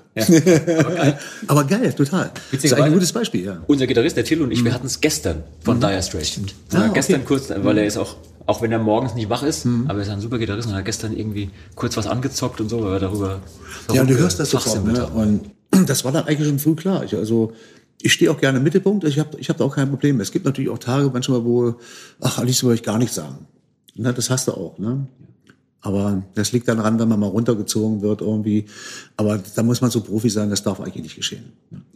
Wie ist denn das für dich, wenn du jetzt wieder mal auf eine große Bühne gehst und klar, wir alle lieben den Applaus, ne? deswegen haben wir, du hast es vorhin super gesagt, wir wollen alle im Mittelpunkt stehen auch so ein bisschen und wollen alle auch berühmt sein. Aber das ist ja auch jetzt auf der menschlichen Ebene, sage ich mal, anstrengend, schwierig als, als, als Mensch, als menschliches Wesen, diese Energie da reinzulegen, weil das hat ja auch was mit, gerade das Singen, hat was sehr Persönliches, was sehr Intimes. Und wenn du jetzt da rausgehst und dich präsentierst vor 70.000 Leuten auf einem großen Festival, gibt dir das hinterher mehr Energie, als du vorher hattest? Bist du hinterher euphorisiert? Bist du, oder bist Also du, ich habe immer Lampenfieber vor. bist du angestrengt hinterher? Oder sagst du, jetzt habe ich alles gegeben, jetzt bin ich aber kaputt? Oder ist das Nee, so ein nee. Energiegeber für Das dich? ist ein Energiegeber, absolut. Also ich habe immer Lampenfieber vorher. Wenn ich das nicht hätte, würde ich zu Hause bleiben. Und das bewahre ich mir auch. So, manchmal ist das in zwei Minuten weg, manchmal drei Minuten, manchmal braucht es zehn Songs und manchmal nur einen halben, das je nachdem. Und danach, ich meine, das, was du gibst, kommt, kommt wieder zurück. Ja, und das ist total schön. Also was schön, das gibt's gar nicht. Ne? Also wer hat es denn schon bei seinem Und Beruf? für mich ist es auch keine Arbeit. Und wenn, ganz ehrlich, wenn ich Bands immer höre, so im Backstage, oh, wir müssen jetzt arbeiten. Weißt du was? Bleib zu Hause, ihr Pfeifen. Ich hasse so einen Spruch. Wir gehen jetzt arbeiten. Sind die alle nicht ganz dicht? Wir leben von der Musik und scheint die Sonne aus dem Arsch. Was hat das mit Arbeit zu tun? Klar ist das Arbeit. Ja, aber das ist ein Geschenk des Himmels. Es fühlt sich auch nie Das wie wirklich an. Es so. fühlt sich nie wie Arbeit an. Nee. Ja. Nee, aber du hast recht, für, für manche, für manche ist das so. Aber wer hat das schon in seinem Beruf, dass du, stell dir mal vor, du bist irgendwie, ja, jetzt haben sie in, in der Pandemie haben sie Leuten applaudiert, ne, so, so äh, symbolmäßig, ne, von wegen, ja, hier die, die Pflegekräfte, aber das, das meine ich gar nicht so. Wer hat das normalerweise in seinem Beruf, dass du die Tätigkeiten tust, die du so machen musst, Und dann kommen hinterher Leute und, und jubeln dir zu und so. Das ist ja auch total skurril eigentlich. Ja. Ja, das, sondern auch irgendwie, also du, du siehst die Welt und verdienst dann auch ein bisschen Kohle damit irgendwie. Ja. Weißt du, kannst, kannst nicht nur die Leute in deinem Dorf mit irgendwas begeistern, mit, was weiß ich, als Metzger oder Bäcker oder sowas, Also nur mal so ein Beispiel. Für mich war es immer mal ein Traum, als, als, als Jugendlicher schon, einmal nach Chile. Weil Chile war auch so der sozialistische Staat damals in der DDR. Es war der Bruderstaat. So. Und ich wollte einmal nach Chile. Und dann spielst du dort, dann stehen dort Leute mit in Extremo fahren auf dem Flughafen, holen dich ab und dann spielst du dort. Irre. Oder, oder auf Jamaika haben wir gespielt. Das ist, ich meine, wenn das mal einer erzählt hätte, weißt du, und wenn ich dann hingehe und sage, oh, ich muss jetzt arbeiten. Oh Gott, schämt euch. ja. Ja, ja. Jetzt nicht so böse nehmen, das schämt euch, aber ein bisschen Wahrheit ist schon dran, ehrlich jetzt. Das ist, das ist ein super Stichwort, dass, dass ihr in Südamerika wart mit der Band, ihr habt in Russland gespielt und so weiter. Und auch du persönlich bist super viel rumgekommen und lebst zeitweise zumindest auch in Kroatien. Und als wir uns in Merseburg beim Festival getroffen haben, hast du ganz, ganz großartige Geschichten erzählt. Sehr tragische Geschichten teilweise, aber auch total interessante Geschichten, was dich dann nach Kroatien gebracht hat. Und das ist jetzt natürlich ein Riesenfass, was man damit aufmachen würde, aber ähm, ich fänd's total spannend, wenn du unseren Hörern so ein, zumindest so denen ein bisschen erzählen kannst, wie es dazu kam, dass du so ein Fixpunkt mittlerweile in Kroatien bist. Also ich, ganz, ich versuche es in einer Minute hinzubekommen. Du kannst dir auch zehn Minuten Zeit Ja. nehmen, ist völlig egal. Also ist eine Geschichte. Mein bester Freund Branko, ein Kroate. Ähm, also es war 19, ich glaube 95 oder 6, 97, 97 war es, haben wir, ähm, hatte ich das erste Rockhard-Interview in Dortmund. Rockhard ist in Dortmund und so, oh, von der Straße, oh, jetzt Rockhard, jetzt sind wir die großen Stars, ne? So, und da war dann eine Mittagspause und ähm, ich wollte mir auch einen Döner oder was, was, was weiß ich holen. Und da kommt mir ein Typ entgegen, total abgemagert, mit Igelschnitt. Und der ist in derselben Sekunde vor mir stehen geblieben, wie ich vor ihm. Also ich bin vor ihm stehen geblieben und er vor mir. Und wir haben es angeguckt, wir kennen das irgendwoher, kann doch nicht sein. Und hat mir mit Händen und Füßen seine Geschichte erzählt. Und zwar, er war als Kind, mit 18, mit 18 haben sie die alle in den Krieg geholt, in den jugoslawischen Krieg. Als der Krieg vorbei war, war Kroatien noch nicht Kroatien, das war immer noch Jugoslawien. Und die jugoslawische Armee wollte ihn noch mal ziehen. Und er hat gesagt, er hat so viel Scheiße als Kind schon gesehen und ist praktisch desertiert. Hat sich über die grüne Grenze irgendwie einen Monat nach Deutschland durchgeschlagen, weil sein Cousin in Dortmund gesucht hat. Deshalb war er in Dortmund. Hatte aber keine Adresse, nix. Und ich habe einfach aus dem Bauch rausgenommen, den nehme ich jetzt mit. Hab zu Hause angerufen, ich bringe jemanden mit. Dann hat er war eine Weile bei uns, dann haben wir den Cousin ausfindig gemacht. Wie habt ihr das geschafft? Ach, Also in einer Riesenstadt wie Dortmund. ja, irgendwie, der wusste den Namen, ich kannte den, der kannte den, irgendwie hat sich das dann so ergeben. Und ja, dann hat er bei dem Cousin dann gewohnt, hat noch eine Arbeit gekriegt, noch ein Mädel kennengelernt und so weiter. Und 98 oder Ende 97 hat Genscher, damals der Politiker, hat damals ähm, den kroatischen Staat als separatischen, separaten Staat ausgerufen. Und dann ist er zu mir, hat er mich angerufen und gesagt, Micha, komm mit mir nach Hause, denn ich bin frei. Ich kann wieder nach Hause, nach Kroatien. Weil vorher war er ein Deserteur. Das war also lebensgefährlich. So. Und sagte zu mir, komm mit. Und habe ich gesagt, ich fahre da nicht darunter, lass mich erschießen. Und ja, bin ich mitgefahren und hat er natürlich seinen Eltern die Story erzählt. Die waren natürlich halb froh. Unser Sohn ist lebendig wieder zu Hause. Und hat die Mutter damals zu mir gesagt, ab heute bist du mein dritter Sohn. Und so bin ich da hingekommen. Und dann hat sie dann an, äh, ein Jahr später zu mir gesagt, Micha, ich möchte, dass du immer wieder herkommst und irgendwas hast. Möchtest du mein, mein Geburtshaus haben? Das ist ein Haus, also wirklich elf Meter vom, vom Meer weg, in einer privaten Straße. Das war damals ein besserer Stall, sage ich mal, ne? also wie die alten Familien früher gehaust haben. Ne? Und ich hatte damals noch nicht mal 20 Mark auf dem Konto. Ich hatte nichts wirklich. Wir hatten ja nichts. Ne? und, und wir, ich hatte wirklich nichts. Und ich habe gesagt, wie soll ich denn das bezahlen? Und dann sagte du, reden wir hier über Geld, du bist mein dritter Sohn. Wenn du mal Geld hast, gib mir was für die Rente. Und das habe ich auch gemacht. Und so bin ich dazu gekommen. Wir beide sind wirklich so. Und ich bin mittlerweile wirklich Einheimischer und ich habe äh, ich hab, ich hab eine, gibt eine kroatische Band, die heißt Mantra, die ich sehr unterstütze. Und ich habe da mehrere Featurings mit denen zusammen gesungen und habe auch einen, einen eigenen Text für einen Song für die geschrieben. Äh, in diesem Text geht es, in diesem Text geht es um meine Insel. Und dann kommt auch so ein, so ein, so ein, ich zähle alle Städte auf. Und da kommt ein, eine Stadt, ich wusste nicht, wie ich das verbinde, die Stadt Karlovac, da gibt es das Bier und ist eine Stadt. Und es gibt die Stadt Vukovar, wo nach dem Zweiten Weltkrieg das größte Massaker ähm, in Europa stattgefunden hat. Dort haben sie nämlich 8000 Frauen und Kinder erschossen. Unter Aufsicht der Blauhelmsoldaten, das ist kein Gag. Und ich habe dann einfach gesungen, ähm, ein Karlovac, also die Stadt und das Bier, geehrt auf Vukovar. Bartisch, Respekt vor dieser Stadt, ne? also was die Leute dort mitgemacht haben. Da haben die alle Tränen geweint. Das, ist, das Ding lief auf MTV dort hoch und runter und aus diesem Grund bin ich Ehrenbürger meiner Insel geworden. Also das ist nochmal so ein Ritterschlag. Du? Und ja, das ist die Geschichte, wie ich da hingekommen bin. Ja. ja. Wahnsinn. Wahnsinn, Wahnsinn. Eigentlich eine Buchgeschichte, ja. Mhm. Hast du mal überlegt, dein, dein Leben oder ausgewählte Geschichten davon Zusammen vielleicht auch mit einem Lektor, vielleicht mit dem Kai zusammen? Kai wäre natürlich eine gute Person, weil er mich in- und auswendig kennt, aber eigentlich sollte es so ein neutraler sein. Ich, besser, ne? Ja, aber ich müsste, mit dem müsste ich mich wirklich einsperren. Einen Kasten Schnaps hin oder diverse andere Sachen und dann irgendwie mal so eine Woche äh, einfach nur erzählen. Ja. ja. ja. Wie viel Zeit verbringst du im Jahr in Kroatien? Eigentlich jede freie Minute. Ich bin auch vorgestern erst wiedergekommen, oder vor drei Tagen. Ja. Und nächsten Monat fahre ich wieder runter. Ja, mittlerweile hört sich an, fliegen, klar. Ja, geht schnell. Umwelt und ich fliege dort, ich brauche von Haustür zu Haustür, weil mein Freund holt mich ab. Dreieinhalb bis vier Stunden. Also von Berlin nach, nach Hannover, äh, von Berlin nach Köln brauche ich länger. Ich, ich finde es so krass, weißt du, was du was du da an, an Erlebnissen gesammelt hast, an Geschichten. Und wir, wir kannten uns ja vorher nicht, also du und ich, wir haben uns zwar oft gesehen, hier und da mal äh, mhm. über den Weg gelaufen, aber wir kannten uns nicht. Ich habe einen riesen Respekt vor, vor dem, was du an Authentizität ausstrahlst. Oh, Dankeschön. Weil äh, ich habe zu keiner Zeit das Gefühl, dass du ein, ähm, ein Ding aufsetzt, dass du, dass du eine Rolle machst, mhm. sondern ich habe das Gefühl, das ist der Typ. Ich bin auch wirklich so, wie ich bin. Also ich, ich bewahre mir das alte Kind auch. Es gibt ja von uns diesen Song Spielmann. Ja. Und in diesen zwei Strophen, ist, äh, in diesen zwei Strophen ist mein ganzes Leben. Das ist eigentlich, äh, das Ding ist eigentlich ein Kunstding. Also Basti hat die Musik gemacht und hat mir das vorgespielt und ich hatte sofort Spielmann im Kopf. Es ging irgendwie, und in, wie gesagt, in zwei Strophen, mein ganzes Leben in zwei Strophen verpackt. Das ist äh, auch einer meiner Lieblingssongs. Haben wir lange nicht gespielt, müsste man wieder, wieder machen. Geile Nummer, wirklich. Ja. Um, der Ritterschlag zu diesem Song war ja mit Götz Alsmann. Ja. Ich bin ein Riesenfan von Götz Alsmann. Wir sind auch mittlerweile sehr gut befreundet. Weil er hat mehrere Sachen mit uns ähm, gemacht, mit In Extremo, und hat auch selbst von In Extremo Songs, einen Song gecovert. Ähm, Singapur hat er gecovert von uns. Und dann hatten wir das 15-jährige Jubiläum äh, in Erfurt, den Petersberg da oben.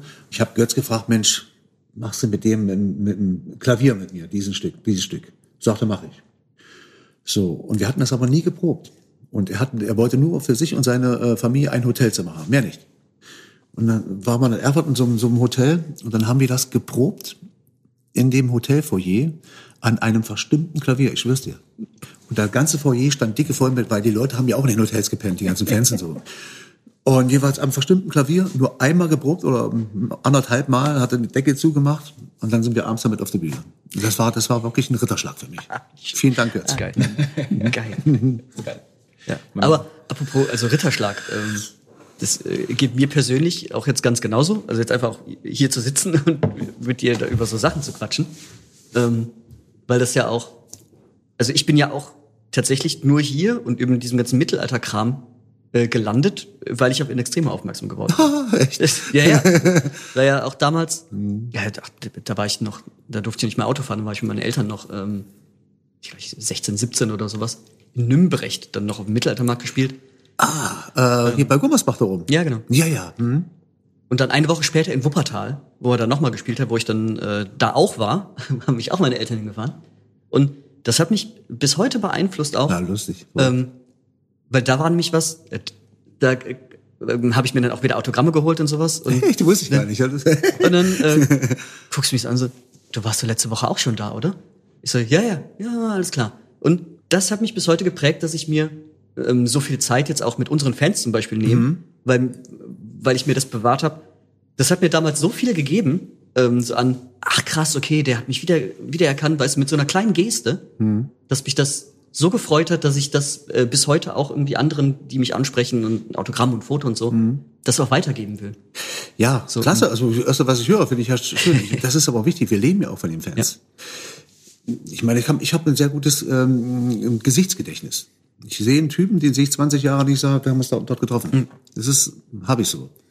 Aber ich, wenn man das Gegenbeispiel, also Vielen Dank, Luzi. Aber wenn man das Gegenbeispiel mal so, wenn man so viel tut, wir sind sehr viel im Ausland, große Festivals im Ausland auch gespielt. Und nicht, dass einer denkt, ich bin ja so ein Ami-Hass, aber wenn du die ganzen Ami-Bands so beobachtest, ne? Ich sag, bleib einfach zu Hause, ja, Spinner. Mhm. Weißt du, wie die Fans behandeln manchmal? Ja. Ey, da fasse ich mich an den Kopf. Das war bei uns sogar mal ein ja. Thema. Wir waren auf einem Festival und haben da gespielt. Ich glaube, das war Lorelei Festival und da haben auch Ami-Bands gespielt und da war, ich weiß nicht mehr, welche Band das war die haben sich dann zwischen den Songs darüber beschwert, dass die Leute nicht genug abgehen. Und dann hatten wir es noch, ich weiß nicht, ich glaube, ja, ja. Und dann hatten wir es noch davon, also, ja, dann strengt euch doch mal mehr an. Ja, ja. Dann, dann fahren die Leute auch mehr ab, wenn ihr nur da oben steht und da irgendwie mhm vor ja, euch hinträllert. Aber ja, Wahnsinn. Ne? Da brauchen wir gar nicht ins Detail zu gehen. Jedenfalls, manchmal frage ich mich, wie die wirklich diese, diese Fans behandeln. Irgendwie. Wir leben von den Fans, weißt ja. du? Was wäre eine Band ohne Fans, weißt du? Und das sollte man sich immer vor Augen halten. Nicht jeder Tag ist wie der andere. Also wenn, wenn ich keine Lust habe, dann bleibe ich einfach Backstage. So, genau, dann, ja und fertig. Kann man ja machen, ne? Und wenn man Lust hat, geht man einfach raus irgendwie und ist ja. dankbar irgendwie dafür. Und die Leute sind auch so dankbar dafür, ne? wenn man sich ein bisschen Zeit nimmt, ein paar Fotos mit denen macht. Das ist jetzt natürlich auch in der Corona-Zeit schwierig gewesen. Das ist uns auch tatsächlich schwer gefallen, ne? wenn wir dann diese Konzerte, auch diese Sitzkonzerte gespielt haben, mhm. Strandkorb Open Air, und dann kriegst du halt gesagt, nee, geht nicht raus ja. hinterher, wie wir das normalerweise so machen würden. Das haben wir auch nicht gemacht. Das ist, äh, ist auch Quatsch. Ja, weißt du? im Moment ja. Ich hoffe, das geht halt wieder alles dann sein geregelt. Ich denke, aber ich glaube, dass die Leute sowas auch wissen. Ich meine, äh, klar gibt es Leute, die, die, die zum Beispiel so Strandkorb-Konzerten, ne? man hat das beobachtet. Also ich persönlich fand es ganz gut und auch mutig von den Veranstalter sowieso. Ja. Aber die Leute, klar, die sitzen dann im Strandkorb. Beim, bei manche dürfen gar nicht aufstehen. Ich finde das doof. Total doof. Ne? Und das hat aber ganz gut funktioniert und irgendwann ist das Eis auch da gebrochen. Ich hoffe nur, dass es nicht ähm, die Zukunft ist. Ja. Wir haben in unserem äh, Podcast zwei wirklich wichtige, also eigentlich das Allerwichtigste, was wir immer machen, zwei wichtige wiederkehrende Segmente. Mhm. Das ist einmal unsere Taverne und einmal die Schande des Tages. Okay. So, pass auf, ich erkläre dir kurz, was die Schande des Tages ist. Die mhm. Schande des Tages ist, wo der jeweilige Gast, den wir da haben, eine Geschichte erzählt aus seinem Leben, bei der er zum Beispiel selber mal nicht so gut weggekommen ist. Kommt alles mögliche dabei vor. Also das ist schwer, die Schande des Tages. So, ich habe das überlegt gerade. Bestimmt die einige, aber ich weiß nicht welche. Genau darauf wollte ich jetzt raus. Hättest du eine Geschichte, wo du sagst, kannst du auch kurz Zeit nehmen, darüber nachdenken, äh, kannst uns was erzählen, wo du sagst, Mensch, das, das war ein Ding, das könnte man mal wieder erzählen. Schande. Schande. Also mir fällt spontan so ein, so ein kleines Ding ein.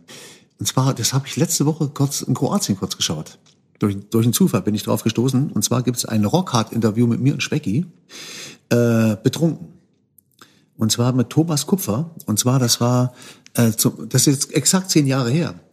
Also das ist, lohnt sich das auch mal anzugucken. Also Rockhard-Interview mit Specki und Micha. Äh, wir können gar nicht mehr sprechen zum Schluss. Und Kupfer natürlich als Journalist, der stellt natürlich schöne Fragen. Ne? Und wir haben es nicht gerafft. Also ich dann jedenfalls nicht mehr. Und dann, aber irgendwann ist der Groschen wieder gefallen, selbst im Hochsuff. Ich konnte nicht mehr artikulieren. Ja. Und dann, also, also wer Lust hat, kann sich das ja angucken. Dann, dann weiß er dann vielleicht zu der Rubrik äh, Schand, Schandtaten, ne? weil das sagt alles aus. Dann, dann äh, das bedarf der Story jetzt nicht. Das ist wirklich sehenswert. Ohne mit, dem, mit dem Specki, eurem Drummer, hast du natürlich auch so einen Kompagnon gefunden. Ich meine, der ist jetzt ja auch schon eine ganze Weile dabei. Mhm. Und der hat auch, als er bei uns in der Folge war, so ein bisschen geplaudert äh, von seiner Live-Feuertaufe, mal eben, ich glaube bei Rock im Park, äh, erste oh, Show. Legendär. Legendär. Und wo ich dann auch gesagt habe, ey, die haben dir vertraut. Die wussten, du wirst das stemmen. Du hast aber in dem auch so einen Kompagnon gefunden, äh, mit dem kann man gut feiern. Der ist ein, ein feiner ja. Kerl, ja. Mhm. Und, äh, und wie ist das denn, wie ist das denn für dich, wenn ihr unterwegs seid? Man, wir haben ganz normal auch hier mal Grüppchenbildung, hast du mal einen Tag mehr mit dem zu tun. Mhm. Wer aus deiner Truppe ist jemand, wo du sagst, nee, pass auf, andersrum gesagt. Mhm. Gib uns mal ein, zwei Dinge von deinen Kollegen, egal von wem, wo du sagst, das ist immer super. Und gib uns mal ein, zwei Beispiele, wo du sagst, das geht mir immer auf die Nerven. Tätigkeiten, Eigenheiten? Ach, das gibt's eigentlich nicht so wenig, aber so die Grüppchen, Grüppchenbildung gibt's schon. Also ich bin natürlich viel mit Speck und Basti zusammen, aber ich, ich wechsle auch immer so. Ich bin auch mal so, so ein zentrales Bindeglied zwischen allen. Da bin ich mal mit Piet zusammen, dann mit Marco. Und das, das wechselt immer. Ja. Und äh, so, und die ganzen Ticks, die jemand hat, ne, die hat sowieso jeder, ähm, kann ich jetzt gar nicht so sagen. Wenn wir, also, man geht sich dann auch manchmal aus dem Weg. Einfach so, weißt du, wenn einer nervt, also ich nerv ja auch manchmal. Ja? so was mir die Kollegen jeweils immer sagen. und äh, dann ist es einfach so, dass du, äh, dass sie mir dann aus dem Weg gehen. Was ist denn deiner Meinung nach das Geheimnis von so einer jahrelangen Karriere? Dass das auch funktioniert. Klar, jetzt mal unabhängig von Besetzungswechseln, die gibt's immer, ne? dass Wege sich trennen und mal anders weitergehen, aber Das ist der Zusammenhalt, auch wenn man es gar nicht so ausspricht. Aber das ist, wir kommen aus, wir sind auch so ein Menschenschlag, wir sind das so aus dem Osten so gewohnt, sage ich mal, dass man wirklich zusammensteht. Was ich heute schwieriger finde. Und das macht das eigentlich aus. Ähm, wir können uns auch mal die Meinung sagen. Manchmal sagt, sagen wir das gar nicht so oft, leider. Äh, aber das ist so. Und äh, wir verstehen uns blind. Ne? Und jeder weiß im Laufe der ganzen Jahre, wie jeder denkt, wie er fühlt, was er, was er gerade als nächstes Schritt tut. Das ist, das brauchst du gar nicht mehr zu überlegen. So wie ich vorhin erzählt habe mit dem schnellen Gruß. Weißt du, das ist, und das macht das eigentlich aus. Und der Zusammenhalt und ja, in einen Strang ziehen. Trotz der ganzen Probleme. Natürlich, jeder, jeder hat Probleme. Und äh, ist nicht immer alles Friede, Freude, Eierkuchen. Das ist auch gut so. was steht bei euch an momentan? Nach der Platte ist vor der Platte? Ja, also die Platte kam mir raus jetzt, äh, das ist anderthalb Jahre her. Geht ja jedem so. Wir waren dann damit nicht auf. keine wirkliche Tour spielen? Ja. Ja, und wir hoffen, äh, dass im April das weitergeht. Da steht die Tour an. Also ich, man kann es auch nicht nochmal verschieben. Das ist doch alles albern. Irgendwie. Äh, wir haben es jetzt wie jeder dreimal verschoben. Wir werden auf alle Fälle weiterspielen und äh, das wird hoffentlich im April stattfinden. Dann spielen wir die Tour. Da ist die Platte fast zwei Jahre alt. Äh, wir hatten auch alles vorbereitet. Wir standen kurz und vorm Startloch. Wir hatten die Bühne aufgebaut, äh, neue Bühne. Wir hatten, wir haben angefangen mit Proben, haben gesagt, wir treffen uns Montag wieder und dann kommt praktisch diese Hughes-Botschaft. So, nächstes Jahr stehen, ich glaube, wenn alles klar geht, spielen wir nächstes Jahr 80 Shows. Also viel im Ausland auch, aber wir sind unterwegs und ich hoffe, dass es weitergeht. Und natürlich werden wir weiter in, an, an Platten. Wir machen jetzt gerade, sind dran an einem Weihnachtssong gerade. Ähm, einfach so den, einfach mal raushauen, einfach so, ähm, wir sind noch da. Und natürlich werden wir eine neue Platte machen. Aber wenn es nach mir gehen würde, würde ich die zum 30. rausbringen. Ist natürlich noch ein bisschen hin. Aber so lange auch nicht mehr. auch. Dreieinhalb Jahre. Ich wollte gerade sagen, Wer weiß, was noch kommt in der Zwischenzeit. Ja. Ja. Eigentlich wären wir fast wieder dran, obwohl wir die alte noch gar nicht gespielt haben. Aber es geht euch ja genauso. Exakt das Gleiche. Wir, wir, hätten, wir hätten auch, ich meine, wir hatten- es gestern kurz davon, wir hätten große Hallen gespielt, für uns die, die größten bisher. Und dann wird's halt abgesagt. Das ist, und dann verschiebst du es und nochmal und nochmal. Es ist die Frage, ob die Leute sich in der Form überhaupt nochmal in der Menge auch raustrauen, selbst wenn es wieder geht. sich ich glaube schon. Ich meine, nimm das Beispiel Merseburg. Die war den Abend da bei euch da schon irgendwie, selbst den Abend, als wir da gespielt haben, das war irgendwie, die standen dort alle, die haben alle aus einer Pulle gesoffen, alle diszipliniert, da stand an jedem Stand Verkaufsstand, ob das nun ein Essstand war oder ein Bierstand oder ein Weinstand, da standen die wirklich 50, 60 Leuten in Zweierreihen. Keiner hat gemerkt, das war alles so friedlich. Ich glaube, es ist möglich, weil jeder auch ein bisschen Verstand hat im Kopf und äh, bis auf wenige. Und Die Leute waren total happy, dass es wieder Ja, und die- was gab, dass ja. es wieder stattfinden konnte. Ja, Ne? das hätte eine Tanzband spielen können, den Abend, glaube ich. Aber nee, das, das, die Leute sind ja aus der ganzen, wegen der ganzen Konstellation auch dahin gekommen. Weißt du? Da spielt ihr, da spielen wir, da spielen andere Mittelalterbands noch. Hammer. Ich wurde im Vorfeld gefragt, sag, hier Merseburg, 1000 Jahre äh, Domweihe, wer spielt denn da? Und dann habe ich gesagt, alle. Ja, wir spielen einfach alle. Ich habe auf dieses Plakat geguckt und dachte, hier, Inex spielt, wir spielen, Corvus ist da. Und was ich so geil fand an diesem Abend, und weißt du was, ganz kurz, ich blende an dieser Stelle mal kurz unseren Tavernen-Jingle ein. an die Taverne.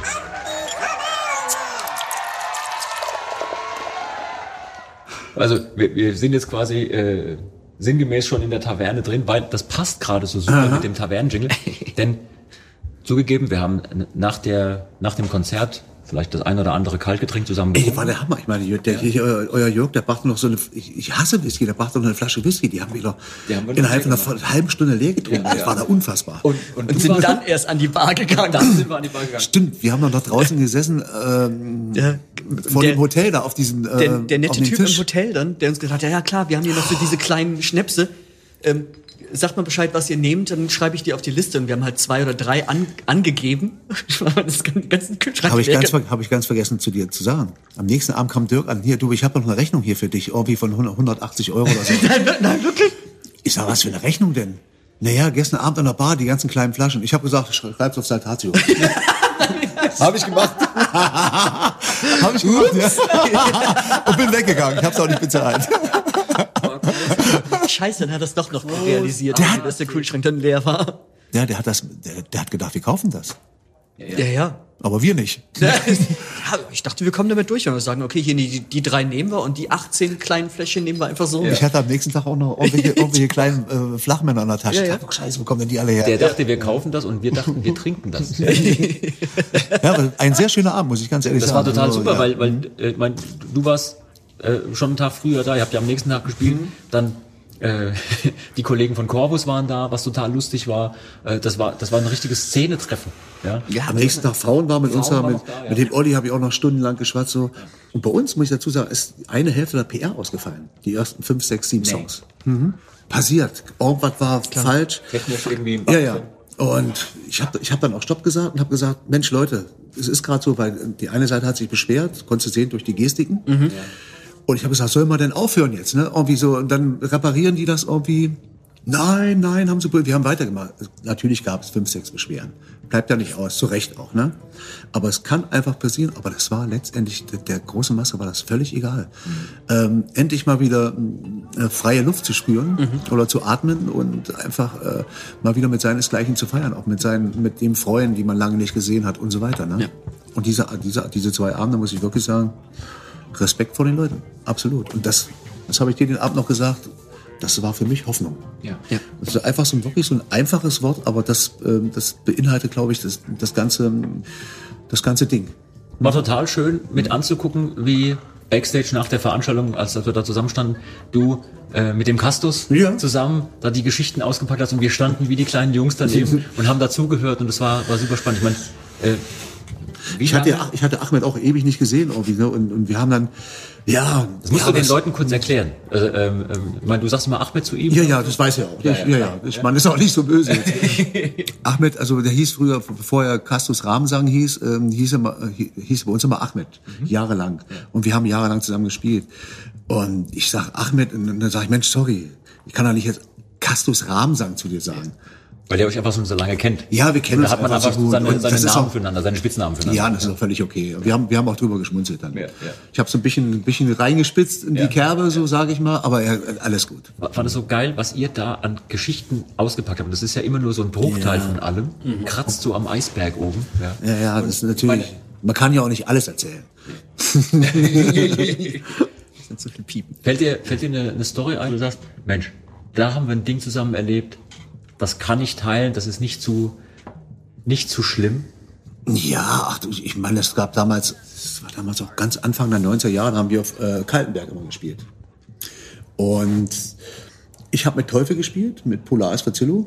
Und wir haben den ganzen Tag da geschmissen und Corvus auch. Aber das Tavernenspiel durften wir nicht abends mitspielen, auf der Bühne. So, dann stand eben nur Corvus. So, und hier, ihr Idioten, bleibt mal da unten. Ne? Und so wie ich bin, habe gesagt, was ist denn hier los? Und haben es auch mächtig eine Wolle gekriegt. Und so ging das damals los, ja, die ersten Streitereien. Das aber total Quatsch. Weißt du? Und ja, das waren so, so kleine Sachen irgendwie, aber einen Tag später hat man wieder hinten in der Ecke gesessen, hat Schwarzbier getrunken. Alles gut. Und dann, ja, dann haben wir uns mit Teufel auch verpisst von Kaltenberg, sind äh, nicht mehr auf die Bühne, sondern sind dort, wo das ganze Lagervolk saß. Da war so eine, so eine Taverne. Da haben wir zum Schluss, da gibt's noch Fotos von wirklich splitternackt in so einem äh, Badezuber gestanden. Die Trommel hat gar nicht mehr geklungen, die, die war, äh, die war unten im, im Wasser, Wasser, drin, weil ich habe auch noch diese Naturfälle gespielt damals. Und Teufel Dudelsack mit. Ja, oder Teufel ist dann auf den Tisch gegangen mit mir und haben wir dann ähm, von dem Tisch gepinkelt und haben dabei gespielt oder so solche Dinger eben. Ne? Das war War auch eine komplett andere Zeit. Kannst du dir heute nicht mehr erlauben. Du wärst irgendwie eine halbe Stunde später auf, auf YouTube und äh, Ja, ich wollte gerade sagen, gerade gestern passiert. Habe ich gestern, habe ich Ne? gestern ein Video gekriegt von dir, von der Tante, die da den Typen ins Gesicht pinkelt. Ja, muss, äh, ist auch, naja, muss man schon mögen. Ja. also- ja, aber ist tatsächlich jetzt zack auf YouTube. Und damals war es einfach eine andere Zeit und konnte man ohne Probleme es so Damals war es eine Revolution, heute Ja. weiß ich nicht. Das ist irgendwie so, irgendwie ähm, für mich mittlerweile so Publikumserhaschung. Weißt du? Da gab es damals auch so eine Band, Rockbitch und so was alles. Ne? Ja, stimmt, genau. Wir haben mit dem mal gespielt in, in, in Rottgau bei Ah, Frankfurt. tatsächlich. Wahnsinn.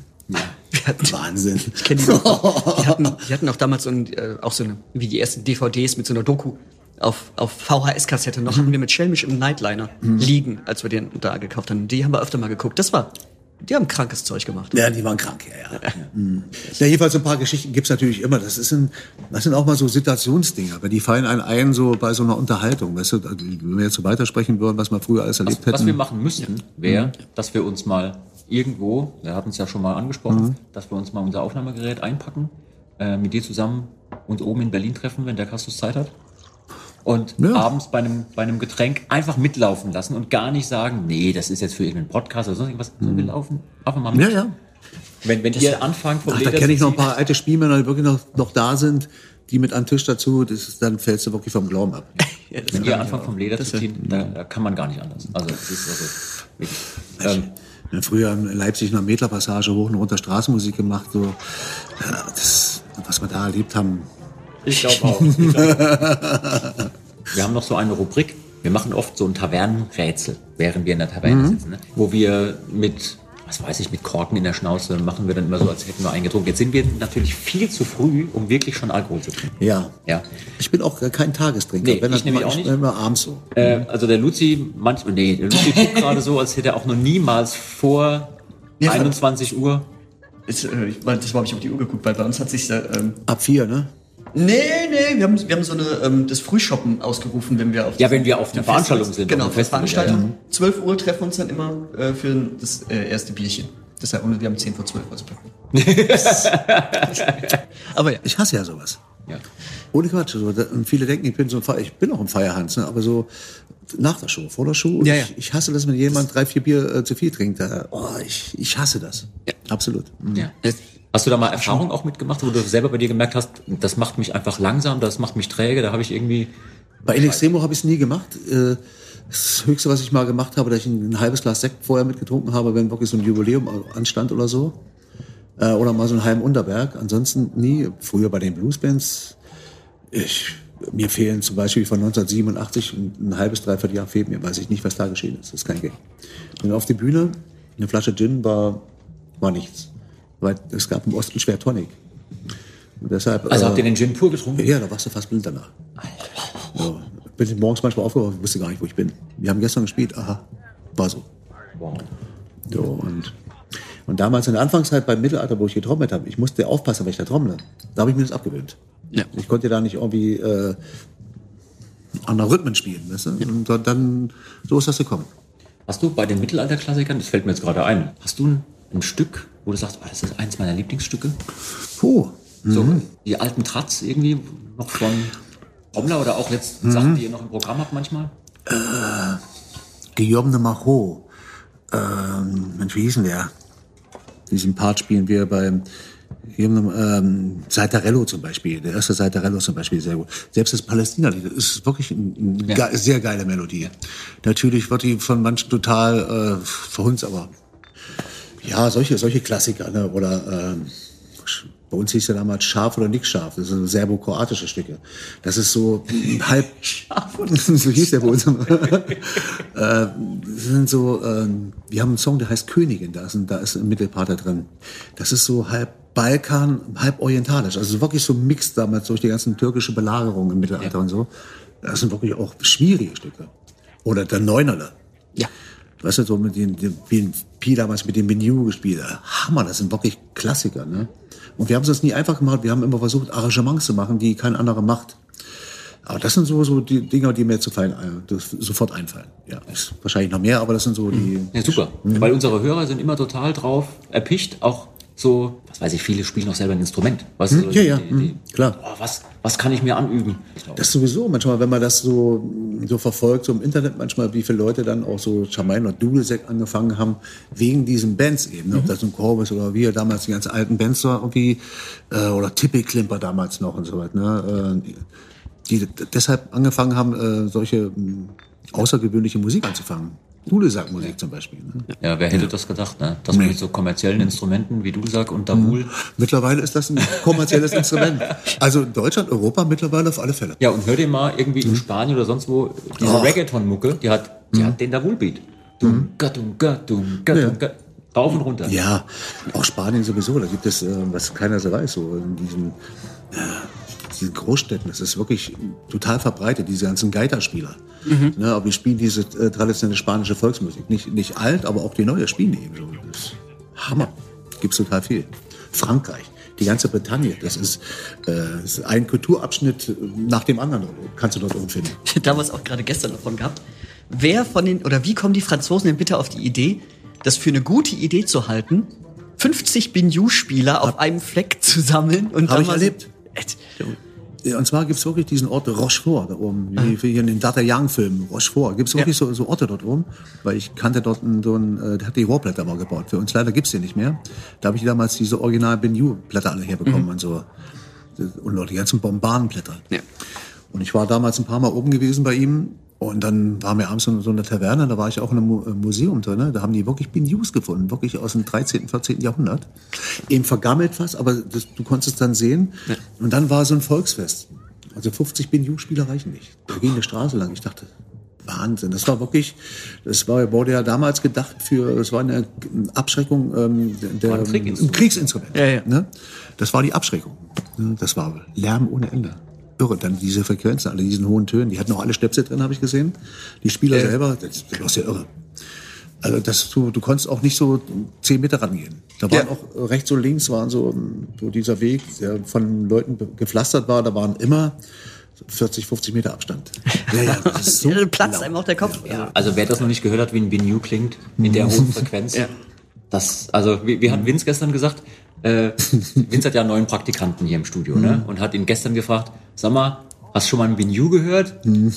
Da musst du dich anstrengen, dass dir da nicht schwindlig wird und du umfällst. Ne? Wenn, Ja, ja. wenn das jemand neben dir anfühlt. Dann hat er erzählt, wie der Pi äh, das erste Mal irgendwie zu ihm kam und gesagt hat, hast du das schon mal gehört? Und das Binju angeblasen hat vor ihm und er gemeint hat, also wurde mir kurz schummrig. Der ist ja auch, also Pi ist ja auch so ein, Ja, Pi hat früher mit seinen Wurstfinger aber Benju gespielt. Kann er heute noch gut. wie bist du selber so im, im Dudelsack oder äh, Schalmei spielen? Also ich bin jetzt kein guter, aber ich habe früher auch gespielt. Ich habe die Standards eben. Ne? Äh, ich habe es auch mal wieder vor einem halben Jahr probiert. Irgendwie so, aber na, ich habe es dann nach einer halben Minute aufgegeben, weil die Lippenspannung. Mir lief das, mir lief das Sabber raus, dann Mhm. hab ich wieder in die Ecke gehangen. Pi spielt meinen gerade, äh, weil, weil der lässt sich gerade einen neuen bauen, der ist fast fertig. Und dann kriege ich meinen wieder, dann werde ich den richtig desinfizieren und dann werde ich mich mal ein bisschen ranmachen. Ich habe vor, so ein, zwei Stückchen oder drei Stückchen mitzuspielen wieder. Cool. Ja, Also- ja ich habe es ewig nicht gemacht, aber ich habe es ich hab's mal wieder vor. Weißt du, wirklich solche alten Standards, weißt du, die kannst du aus dem FF und das macht auch Spaß. Zum Beispiel a Lullaby, stellt sich hin. Also, Geht immer. Ja, es geht auch immer und das macht auch Spaß, weil das ist so ein altes Ding. Oder Spielmannsfluch, das ist, glaube ich, dieser Spielmannstanz da drin. Ne? Mhm. Das war auch so, ich habe das Ding mal gehasst eine ganze Weile, diesen Song. Weil ich konnte das nicht mehr hören. Und mittlerweile spiele ich ihn wieder so gern, weil diesen Song, warum auch immer, hat man so viel zu verdanken. Mhm. Ohne Quatsch. Ich meine, ihr habt einen riesen Backkatalog. Wahrscheinlich sowieso schwer, eine Setlist zusammenzustellen, Ich- weil da gibt es so viele Songs, die ihr mittlerweile spielen müsst. Ja? Selbst uns geht's ja so. Ne? Es wird haben, immer wir haben weitaus spä- später angefangen, aber selbst uns geht's ja so, dass wir dann jetzt schon Ihr So habt auch schon haben- zehn Platten oder acht Platten oder so, ne? Ja. Ja, zwölf, zwölf, glaube ich. Ja, aber du musst halt Songs spielen, weil dich ansonsten die Fans kreuzigen irgendwie. Ja. So. Und es geht euch ja noch, noch viel mehr so. Und dann sowieso die Setlist aus, auszuwählen. Setlist, es wird immer schwieriger. Ich mache die meistens mit Basti. Das ist wirklich, du musst ja wirklich an alles denken. Instrumentenwechsel, du musst daran denken. Natürlich musst du ein Stück wie Vollmond drin haben oder Spielmannsfluch. Dann hat jeder seine Favoriten noch. Ähm, vier Stunden spielen ist auch albern. Also ich finde mal so ein gutes Zwei-Stunden-Konzert finde ich immer klasse mit Zugabe zwei Stunden. Weißt du, es wird nicht zu viel, ist nicht zu wenig. Mm, Klar, wenn du da vier Stunden spielst, das ist auch albern. Ja, ich habe ganze Dosis gesehen, ja. Macht der Sänger wieder alles kaputt? Du mal gucken. ich habe Guns N' Roses gesehen, die haben drei Stunden gespielt. Das war viel zu lange. Ist zu lang. Ich finde das auch zu lang. Auch Ja, hat sich auch was selbstständig gemacht. Ja, aber es ist wirklich so. Ne? Das ist ähm, zwei Stunden finde ich exakt gut. Und die, aber es gibt halt einfach so alte Klassiker, Die musst du spielen. die muss man spielen. Aber ich kann das nachvollziehen, dass man nach einem gewissen Zeitpunkt, wenn du Song XY gefühlt 2000, nee, in echt 2000 Mal gespielt hast, oder noch öfter, dass du dann mal sagst, mein Gott, aber es ist halt ein Fanliebling, ein Klassiker. Und dann irgendwann kommt die Kurve wieder, wo du merkst, jetzt verstehe ich, was der Song für mich getan hat. Das meinte ich mit diesem Spielmannsfluch. Also ich habe irgendwann konnte ich den nicht mehr hören. Aber wir haben die nochmal so ein bisschen neu gemacht, irgendwie so, mit anderen Gitarren, ein bisschen tiefer und so. Da macht wieder richtig Spaß, weil wir denen auch viel zu verdanken haben. Und wir haben jetzt mit In Extremo, ich glaube, 1200 oder 1300 Konzerte gespielt. Und ich habe alle Backstage-Ausweise vom ersten Konzert habe ich noch zu Hause. Nee. Alle, komplett. Ne? Das ist so, du hast vielleicht gesehen bei mir, so, so, so ein Packen, irgendwie, irgendwann werde ich die mal für einen guten Zweck versteigern. Ich habe wirklich jedes einzelne Band noch. Das ist ja Hammer. Wahnsinn. Also 1200 sind es mit Sicherheit. Wow. Irre. Ja. Und dann so auf Spielmannsflug gespielt, gespielt, dann hängt dir das manchmal natürlich zum Hals raus. Ne? Ja, ja, Aber es ist selber, ich sage mal so als Beispiel, wenn die Purple spielt und spielt nicht Smoke in the Water, dann gehen die Leute raus. So ist es mir gegangen. Konzert, ja. Also ich bin alter Deep Purple Fan und ich habe die damals in Berlin gesehen, in der alten Max Schmeling Halle. Und das letzte Lied war nicht na gut, na Zugabe haben sie es dann gespielt. Ne? Mhm. Ich sag, das kann aber nicht wahr sein. Die müssen jetzt, wo ist dieser Song? Ja. Und dann natürlich letzte Zugabe spielen diesen Song natürlich. Boah, da war natürlich alles. Ne? ja, ja.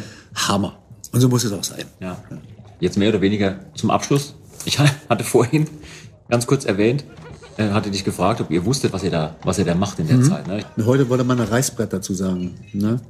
Aber da, daran habe ich, hab ich nie gedacht. Also, ich meine, noch ein klassisches Beispiel gibt es Race Against the Machine. Ja. Als ich da, die damals gehört habe, es war Anfang 90er Jahre, Mensch, da waren die 18, 19. Die wussten definitiv nicht, was sie da machen. Als ich die Drama gehört habe, alter Finger, der ist doch nicht von dieser Welt. Was ist das denn? Und die haben, die haben das wirklich, ich habe ihn wirklich auch mal gefragt. Die haben ein paar Mal mit Schoster gespielt, Rock im Ring und so was. Äh, ich habe ihn nicht, nicht gefragt, war das euer Plan, das so zu machen? Ja, die kommen, die kamen aus einer Garagenband, die haben den Sound von Anfang an gemacht, die haben kein großes Input von da gehabt, die haben einfach losgelegt. Ja. Hammer. Und das, das, das nehme ich dir noch ab. Ich, ja. ich habe die damals gesehen bei Rock am Ring als einfach als Musikfan. Ich mhm. bin, bin, einfach damals auch auf jedes Konzert gepilgert irgendwie. Klar. Und da haben die gespielt. Äh, und da hat, wer hat denn da noch gespielt? Brian Adams hat, glaube ich, noch gespielt irgendwie mhm. und, und Sting oder so. Und die haben mittags gespielt, also Rage Against the Machine haben mittags gespielt. Mhm. Das war das, der krasseste Moshpit, ja, ja. den ich jemals erlebt mhm. habe. Also da ist ja alles, alles gesprungen. Aber so, eine Story fällt mir noch ein mit, mit, mit Specki, weil du, wenn du so gesagt hast, muss, das muss alles so stimmen, ne? Ich versuch's kurz zu halten. Das war, als Specki damals, ähm, das ist klar war, dass Specki bei uns einsteigt. Also der alte Schlagzeug ist gegangen worden, muss ich dazu sagen. Wir haben sechs Jahre dazu gebraucht, ähm, diesen Schritt zu gehen. Alleine, weil ich wusste, dass auch eine Freundschaft verloren geht. Aber es hat sechs Jahre gedauert, es war aber wirklich definitiv wichtig, sonst, es hört sich jetzt gemein an, aber es ist definitiv so, wenn wir diesen Schritt nicht gegangen wären, wäre die Band in Extremo nicht mehr da gewesen. Und wir sind diesen Schritt gegangen und wir hatten keinen Schlagzeug, wir hatten Zeit, wir hatten ein Jahr Zeit. Nur durch Mund-zu-Mund-Propaganda, auch selbst hier, ähm, dieser John von, von Korn, der, oder von Slipknot, der hatte angefragt bei uns und so was alles. Weil für die Army-Bands, das ist ein Film Lotto hier, wenn die in Deutschland spielen mit einer festen Band. Kennen die nicht, die kriegen das, weißt du, so. Und noch einige haben angefragt. Und dann hat sich jedenfalls Specki ergeben. Und wir haben telefoniert und haben uns dann bei uns im Proberaum getroffen. Das war damals noch im Knarrclub. Äh, oben haben wir geprobt äh, in der Kreiswalder Straße. Und so, Specki kam und hat sich dann vier, fünf Songs draufgewirbelt. Ne? Und ich hatte aber einen Stau mit der Autobahn. Die haben da seit um fünf Stunden gesessen und ich kam da abends um elf rein. In den Proberaum. Da waren schon wieder einige weg von uns. Und Specki dann, ja, haben wir unterhalten. Dann war es dann morgens um vier, wir konnten nicht mehr sprechen. Und dann fing Specki irgendwann nachts um vier an, ich muss doch mal hier trommeln, ich habe extra vorbereitet, ne? dann habe ich nur zu ihm gesagt, so, und habe ich nur zu ihm gesagt, du, du ein Wirbel mehr oder weniger kannst, das wissen wir schon. Wir wissen schon, wie du trommelst. Das ist auch wichtig, habe ich gesagt. Ja. Und hat er gesagt, wow, das kannte er nicht. Da bin ich aber wieder so, auch mit Basti, da, da, da gucken wir mit einem anderen Auge auch hin. Weißt du, was willst du mit so einem Nerd? Der dann irgendwie rum, ein Schlagzeug muss, also, kennst du selber, ist auch ein Ansager. Das Schlagzeug ist das Herz der Band. Und der muss auch eine große Schnauze haben, der muss auch ein Frontmann sein. Weißt du, wenn du das nicht bist, musst du dann irgendwann mal äh, die Konsequenzen tragen.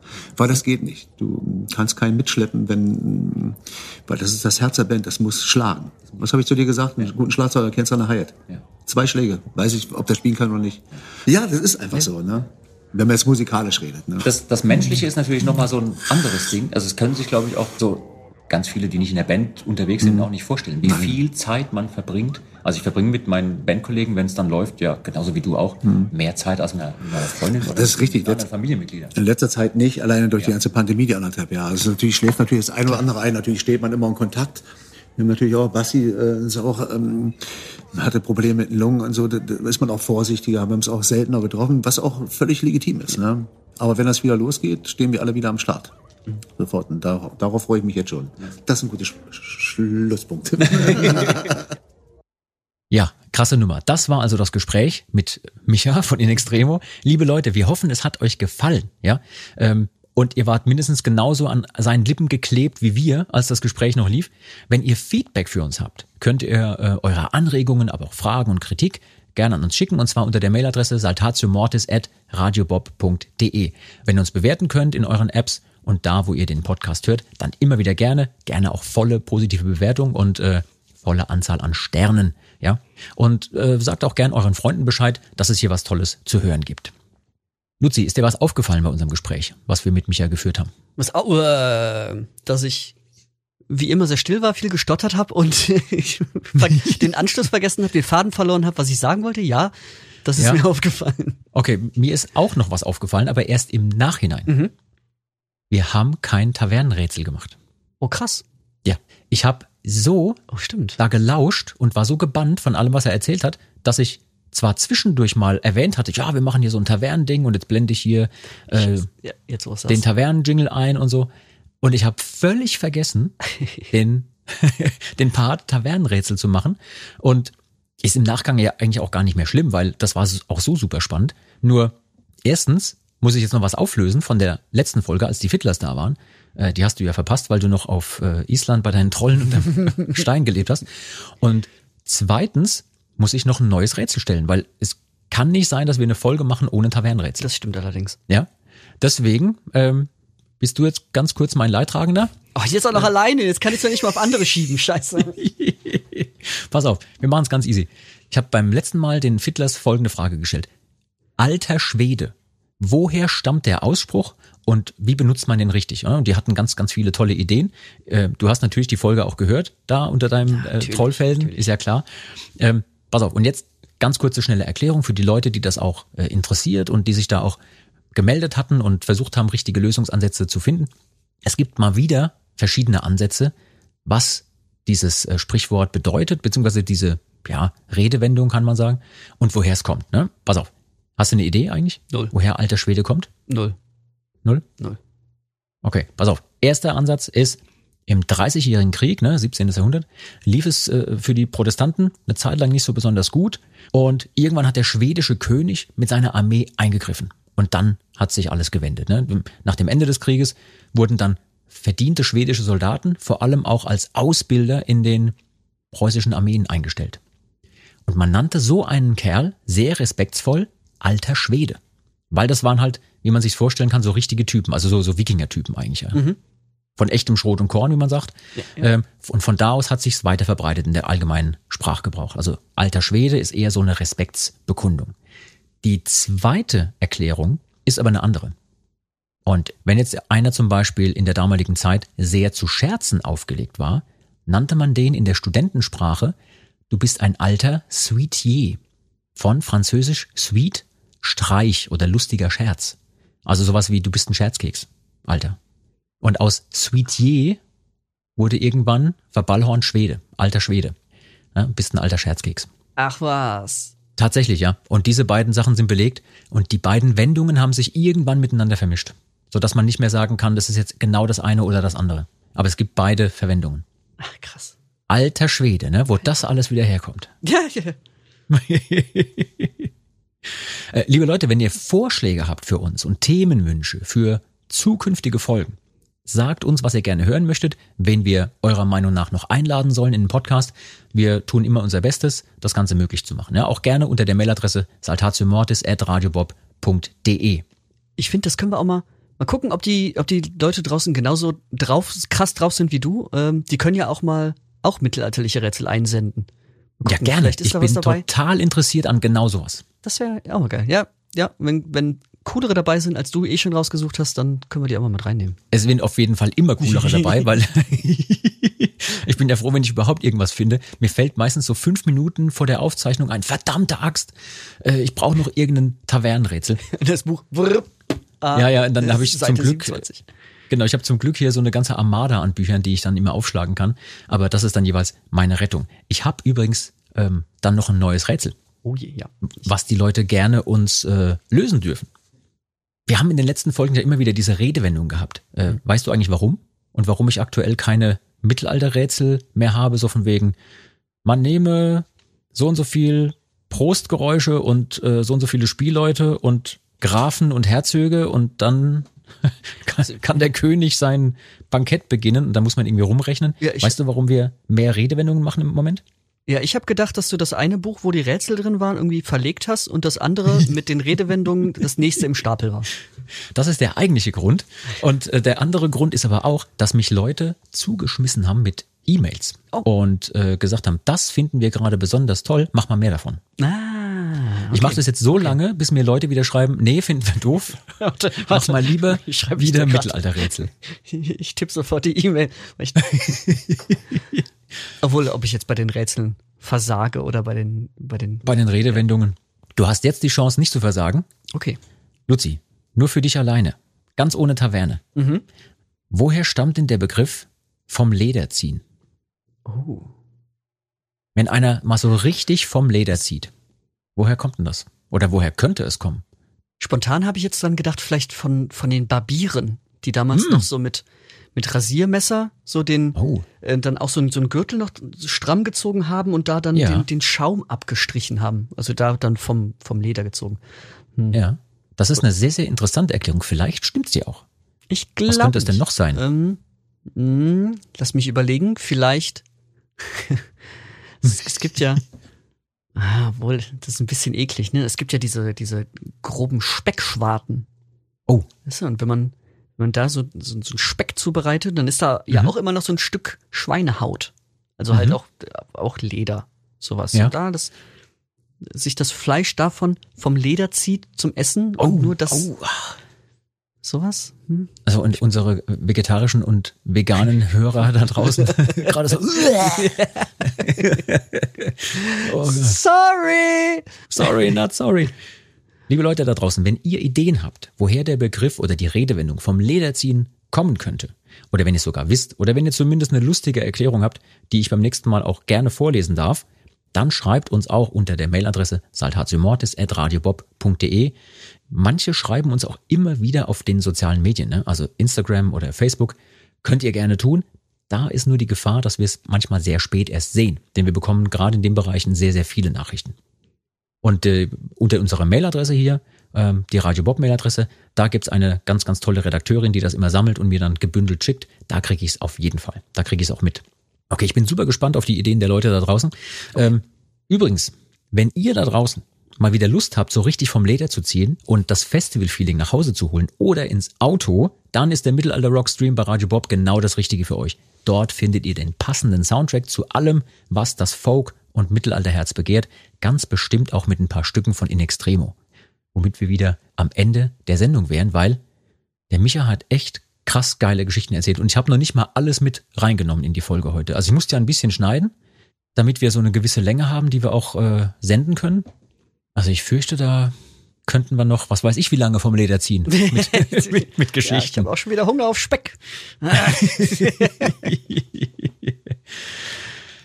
ich bin aber froh, dass es geklappt hat. Echt eine, eine super Ja, ich Folge. auch. Und Total. ja, ja, Ja, nee, auch ich, ich wollte nur wieder vor mich hinschwalen irgendwie. Also ich habe es ja auch im, äh, kurz im unserem Gespräch gesagt irgendwie, dass das wie so ein wie so ein Ritterschlag ist, ähm, weil er ja auch also mit in Extreme auch ein Grund war, warum ich irgendwann mal einen Dudelsack in die Hand genommen habe. Also das Ja. war mit einer oder wenn nicht sogar der erste Mittelaltermarkt, wo ich war auf meinem Leben.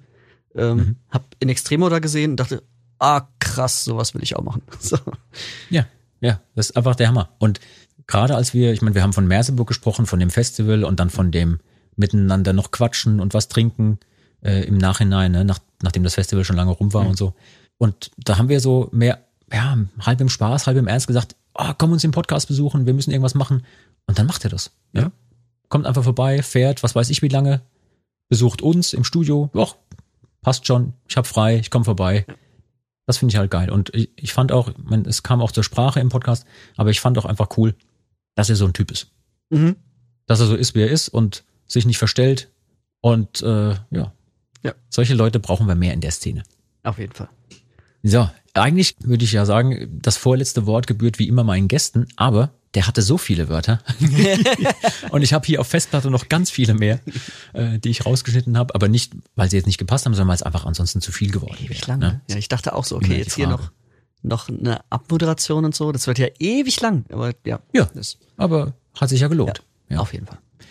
Und ähm, ich hoffe, die Leute hatten auch richtig Spaß beim Hören. Und äh, in dem Falle würde ich sagen, wir freuen uns schon auf alles, was jetzt danach kommt. Die nächste Folge ähm, habe ich auch schon konzeptioniert. Ich weiß auch ganz genau, was wir machen. Ich habe auch schon einen exakt, nein, ist dreckig gelogen. Ich Ja. habe keine Ahnung. Ich habe noch keine Ich hab's, ich hab's dir echt, ich hab's dir abgenommen. Du hast geglaubt, ne? Ja, ja, ja, ja.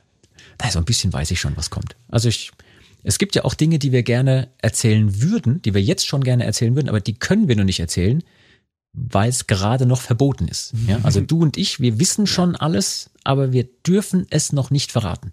Das heißt, wenn die Leute diese Folge jetzt hören oder gehört haben, gibt es schon Neuigkeiten im Hause Saltatio Mortis, die wir noch nicht verraten dürfen, selbst wenn wir wollten.